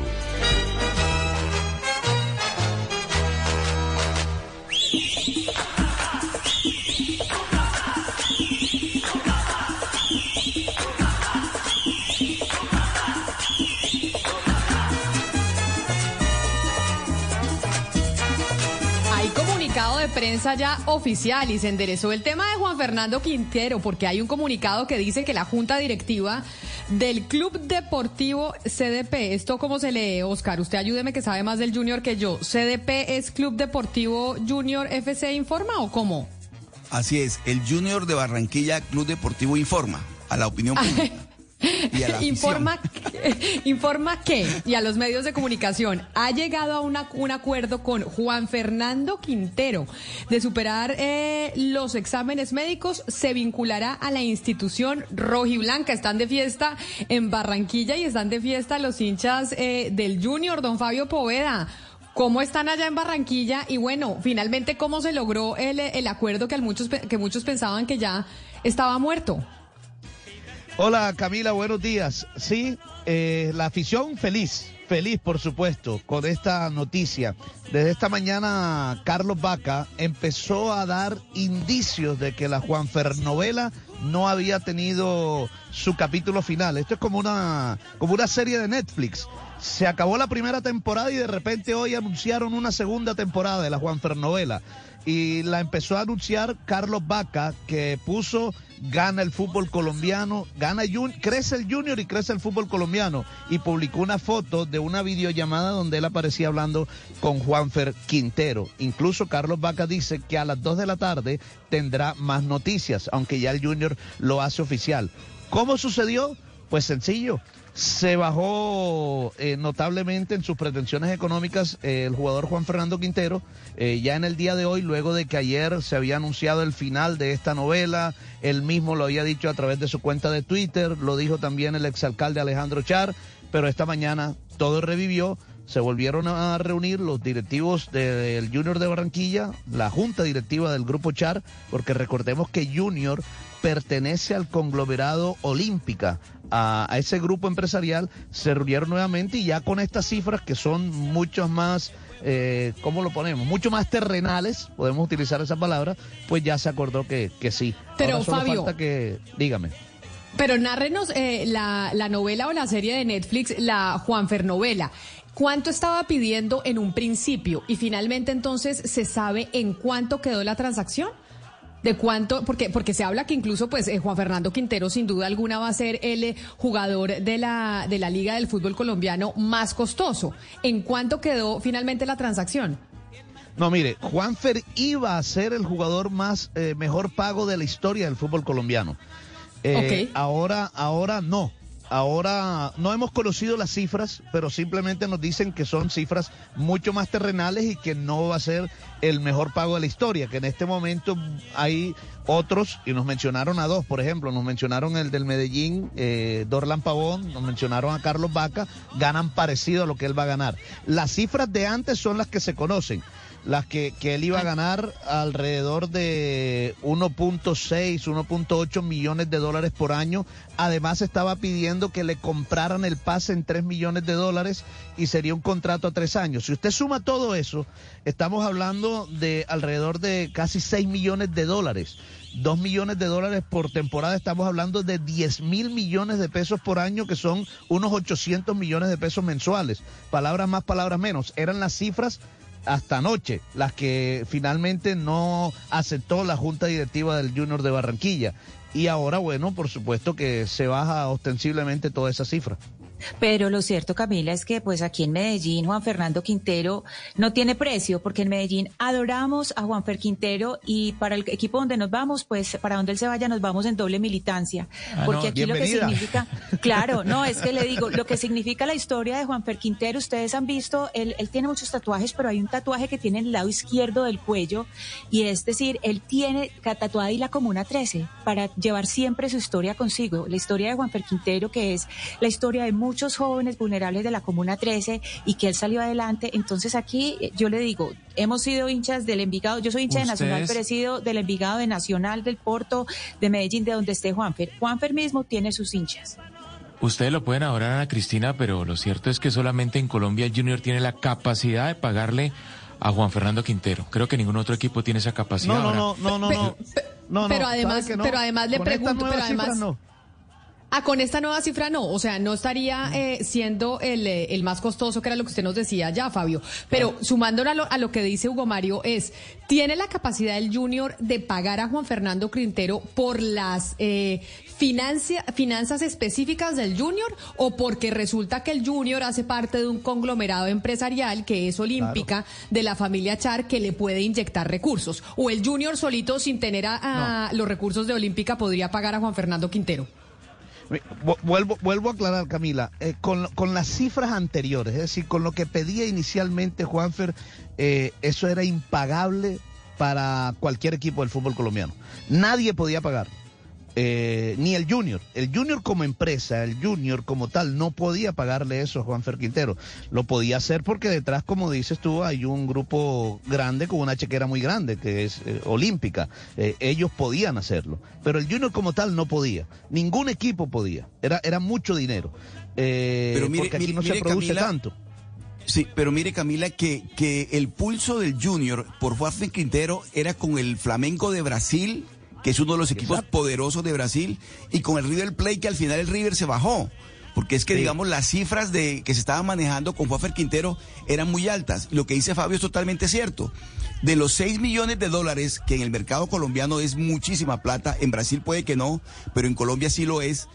Juanfer tuvo que bajarse, no sabemos a cuánto, para de alguna manera darle la posibilidad de que el negocio se haga, porque es que el negocio estuvo caído anoche por cuenta de que el propio Juanfer Quintero lo contó, Alex Char lo contó también, y bueno, otras eh, eh, cristiandades que también había dicho que iba a aportar unos recursos, también había dicho que el negocio no iba, de tal manera que ahora la noticia sí es que Juanfer Quintero viene a Barranquilla y que seguramente, eh, Fabio me dirá si, si estoy en lo correcto, el sábado sería la presentación después de los exámenes médicos. Y si, y Oscar y Fabio, No, si, no. si es, si es cierto que, que Juanfer se bajó de las cifras, es una muy buena noticia para el Junior, porque ahorita los clubes colombianos por la devaluación no pueden competir con River, con Flamengo, significa que viene con hambre, que viene por la gloria, que no viene a pasear, porque bueno, no, yo no les quiero aguar la fiesta desde Bogotá, me alegra muchísimo. Los jugadores, los clubes viven de eso, de las estrellas, pero ojo, sabe bien Fabito que Juanfer lo que ha rendido en River es alrededor de un conglomerado de estrellas en el que él ha sido suplementario, él entra a, a- jugar bien, pero acá en el Junior le van a poner la 10 y desde el minuto uno van a esperar que sea el conductor del proyecto. Yo no sé si Juanfer pues, pues esté para eso, ojalá que sí. Claro que sí. Además, seamos claros, es el fútbol colombiano. Aquí tiene todo el nivel para hacerlo. Eh, en River no era titular, jugaba cuando entraba marcaba diferencia, pero aquí lo va a hacer y va a crecer eh, notablemente. Eh, eso sí tengo la, plena confianza. Eh, pero, pero ojo, hay, hay, que decir también algo muy claro, y, lo decíamos esta mañana en la crónica que hicimos para, para Mañana Blue. mire, el tema que complicó la transferencia de Juanfer Quintero al Junior no fue el tema salarial. Juanfer había llegado a un acuerdo con el Junior por el tema salarial. Lo que eh, dañó la negociación fue que después de haber llegado a un acuerdo en el tema salarial, eh, por parte de Juanfer Quintero y su representante se hizo un pedido que le compraran el pase, que le pertenece al mismo, porque él está libre. El pase que le pertenece al mismo, él le dijo a Junior, cómprenme el pase, y pidió 3 millones de dólares. Ya eso fue eh, exorbitante y ahí fue donde la Junta Directiva dijo, Pero entonces... no pero entonces, ¿qué fue lo que hizo que se bajara el precio? O sea, eh, Fabio, ¿qué sabemos? ¿Por qué se logró finalmente entonces que mm, eh, Quintero se bajara el, precio para que pudiera el Junior comprarlo? Pues comprar, eh, hacer la transacción, mejor dicho. O firmar su contrato, por dos razones muy sencillas. Número uno, Juanfer Quintero quiere permanecer en Colombia. Quiere jugar en el fútbol colombiano, no quiere ir más al exterior. Número uno. Número dos, ya como, como decía ahora eh, como decían ustedes ahora ya, eh, lo decía Oscar, eh, ya no tiene oferta de Flamengo porque el Flamengo ya se bajó de la, de la oferta, ya River se bajó de la oferta, es decir, ya ahora Juanfer no tenía muchas opciones. Entonces, ah, o sea, le tocó quedarse con el Junior, pero al final eso era lo que quería. Claro, pero al final él también quería, porque es que él ya, bueno, y lo hizo público también en redes sociales se nos fue don Fabio Poveda, perdimos eh, la comunicación, pero bueno, entonces la noticia deportiva hasta ahora es que el Junior de Barranquilla anuncia el acuerdo con Juan Fernando Quintero. A usted, Claudia, esto ni fu ni ¿no? Pero lo que pasa es que el mundo eh, del fútbol sí está muy conmocionado con, eh, con la llegada de Juan Fer Quintero al, al Junior de Barranquilla. No, a mí lo que sí me gusta es la historia de la Comuna 3, el tatuaje, eso sí pero pues eh, ya la cosa del fútbol y qué le va a significar al junior y, y, la otra parte que sí me gusta es cómo va a incidir esto en las elecciones regionales y específicamente en la alcaldía de Barranquilla y la familia Char. Eso sí, me interesa. Ah, ¿usted cree pues, que esto tiene que... ¿Usted ya le metió política, Claudio? ¿Usted ya le metió política y dice que... ¿Es un tema político? Pues claro. ¿Sí? Claro, claro. Yo creo que eso, eso le sirve mucho a esa campaña. La casa pues, por favor. seguramente va a disputar la alcaldía, es la dueña del junior y obviamente al Junior le tiene que ir bien, ¿no? O sea, no solamente la contratación, es que, además de Quintero tienen a Vaca, a Viera, el, portero, tiene una gran nómina, la más costosa de Colombia, y si con esta nómina no sale el Junior campeón, seguramente pues la afición del Junior le va a cobrar eso a los Char. Pero además porque es que Barranquilla es esa ciudad que su estado de ánimo depende de cómo le vaya al Junior. O sea, el Junior gana y esa ciudad está de fiesta. El Junior pierde y en Barranquilla todos están de luto, pero de verdad. Entonces, sí puede ser verdad que, que tenga eh, alguna relación política. Dígame, Oscar. Pero mire, Camila, lo que usted está diciendo es totalmente cierto. Usted no se imagina esta mañana cuando yo venía para acá, para Blue, la cara de la gente en la calle y en todas partes del portero del edificio, todo el mundo aburrido por cuenta de que Juanfer Quintero no venía a, al Junior. Y ahora que comenzó otra vez, que se reactiva el negocio y que ya es una realidad, ya uno le ve la cara a todo el mundo aquí feliz. Feliz por Juanfer Quintero. es decir, la ciudad, el estado de ánimo, lo decía el Cabellón Cepeda en una de sus, de sus, de sus historias, de sus libros, Álvaro Cepeda Zamudio, el Junior es la querida de Barranquilla, es decir, es esa novia que todo el mundo tiene en la ciudad. Y el Junior significa eso, el Junior, el Junior, el estado de ánimo de la ciudad depende del Junior Camila, sin duda alguna. Óigame, a mí me da pena porque tenemos esperando por cuenta del Junior y de Juan Fernando Quintero y de toda esta Juan Fernovela al doctor Miguel Samper Strauss, eh, presidente de, de, Azoculcana, quien se reía cuando Claudia hacía la compara hacía eh, la relación entre política y la radionovela de Juan Fernando Quintero. ¿Por qué se reía usted, doctor Samper? Bienvenido, pero además porque usted es de una familia política y conoce esos tejemanejes muy bien. Porque usted está de acuerdo con Claudia, ¿cree que esto acá de la contratación de Juan Fernando Quintero tiene que ver con las elecciones regionales de este año?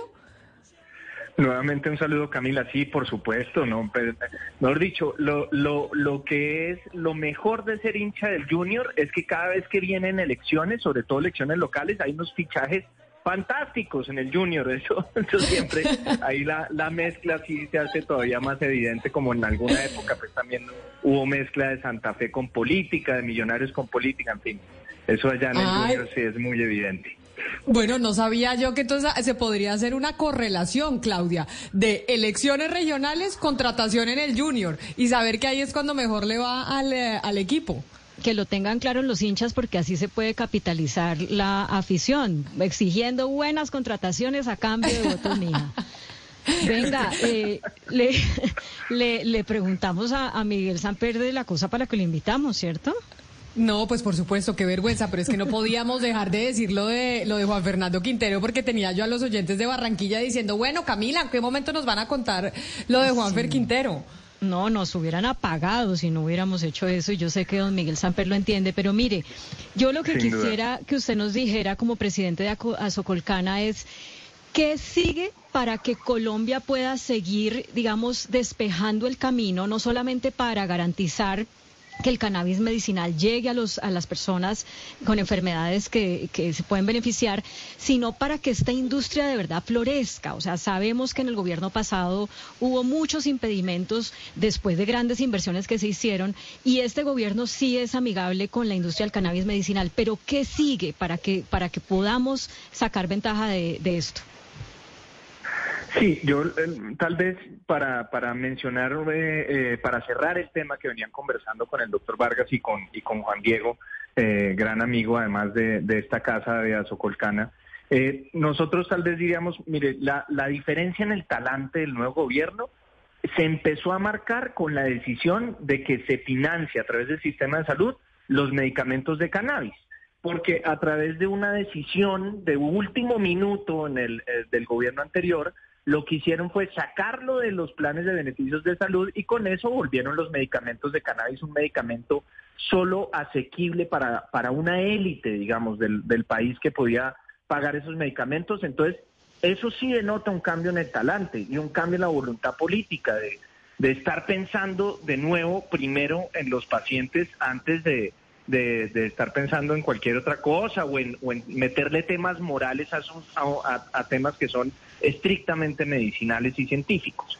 Y eh, para responderte ya la pregunta en concreto, esta industria, eh, llevamos seis años de lecciones aprendidas y esta industria yo la vine a hacer cuando eh, era viceministro de Justicia porque nosotros impulsamos los primeros decretos reglamentarios, nos metimos a fondo en sacar adelante la ley que, que reguló el cannabis de uso medicinal y con cierta nostalgia yo veía como dos dificultades, era como tratando de remar contra corriente y en últimas ya el 30% de esta industria se ha quebrado en los últimos seis años porque aquí los pacientes colombianos no pueden tener acceso a productos hechos acá, salvo la- a las fórmulas magistrales que explicaban eh, de manera también magistral eh, los que me antecedieron en, en la palabra.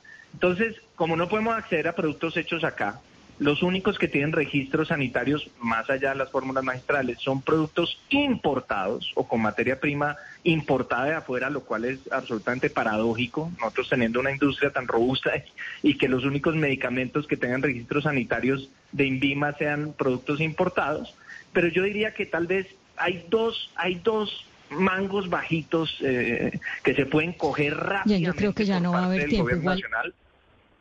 Pero el- hay dos mangos bajitos que, si los coge el gobierno nacional, eh, esta industria realmente florece. El primero es que permitan que saquen una- un reglamento especial para poder incorporar cannabinoides, no psicoactivos, sino cannabinoides que contiene la planta con unos beneficios probados eh, como alimentos funcionales, incorporar estos eh, cannabinoides en alimentos y bebidas. Eso es fundamental porque permite que haya un consumo masivo y que se vean los beneficios y que la población colombiana entienda y vea los beneficios tangiblemente del cannabis. Y el segundo es que nos permitan tener registros rápidos, porque nos hemos encontrado unas barreras de acceso muy grandes a la hora de tratar de registrar medicamentos ante el INVIMA. Con esos dos, yo creo que esta industria puede salir adelante y salir de, la, de los cuidados intensivos en los que se encuentra actualmente.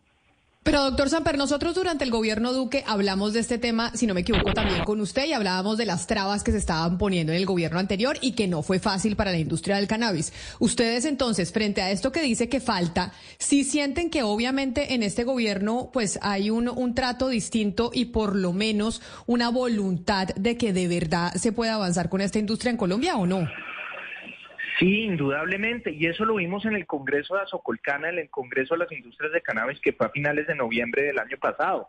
Porque ahí, el ministro de Justicia dijo, mire, si no logramos pasar este proyecto de regulación del uso adulto en el Congreso, volvemos a presentarlo y vamos a insistir. El director de Planeación Nacional, nosotros le presentamos una carta con las cadenas productivas, con la, algunos integrantes de la, de la mesa distrital de cannabis, eh, con eh, también le presentamos con diversas asociaciones de productores pequeños de todos los rangos. Y nosotros ahí le dijimos al director de planeación y al ministro de Justicia, regule el uso adulto ya. Es que el mercado de uso adulto o recreativo, como se dice en otros lados, ya existe. En Colombia ya existe. Lo que le estamos pidiendo es que lo regulen. Y los dos altos funcionarios y el alto consejero para la región, Luis Fernando Velasco, y el nuevo director del INVIMA, eh, que es Francisco Rossi, todos dijeron al unísono, vamos a regularlo porque el cannabis nos interesa y nos interesa que los colombianos puedan tener acceso a productos hechos por una industria que está floreciendo y que necesitamos todo el respaldo. el cambio en voluntad política es total. Y como lo mencionaba la ministra Corcho, ya empezó a decirle al país, mire, primero van los pacientes y por eso es que se financian los medicamentos de cannabis a través del sistema de salud. Todas las instancias del gobierno nacional están dispuestas y lo que hay que hacer es que garantizar que en ese cambio de enfoque de la política de drogas que ha propuesto el presidente, pues el cannabis sea el tren de aterrizaje, que sea la punta de lanza, porque ya estamos listos, la industria está lista y solo tenemos eh, que esa voluntad política materializarla en acciones concretas. Pues doctor eh, Miguel Samper Estrados, presidente de Azocol Canabil, gracias por atendernos, gracias además por esperarnos mientras eh, hablábamos de la transacción de Juan Fernando Quintero al Junior. Feliz tarde para usted. Bueno, muchas gracias. Lástima que la noticia que dieron eh, en la mitad no fuera de Santa Fecito, pero bueno, la próxima. Menos mal no. Menos mal no. Un saludo especial. Hasta aquí llegamos nosotros. También en Mañanas Blue. Feliz fin de semana para todos ustedes. Nos volvemos a encontrar el lunes y continúen aquí pegados a Blue Radio con toda la información. With the Lucky Land slots, you can get lucky just about anywhere. This is your captain speaking. Uh, we've got clear runway and the weather's fine, but we're just going to circle up here a while and uh, get lucky. No, no, nothing like that. It's just these cash prizes add up quick. So I suggest you sit back, keep your tray table upright, and start getting lucky. Play for free at LuckyLandSlots.com. Are you feeling lucky? No purchase necessary. Void where prohibited by law. 18 plus terms and conditions apply. See website for details.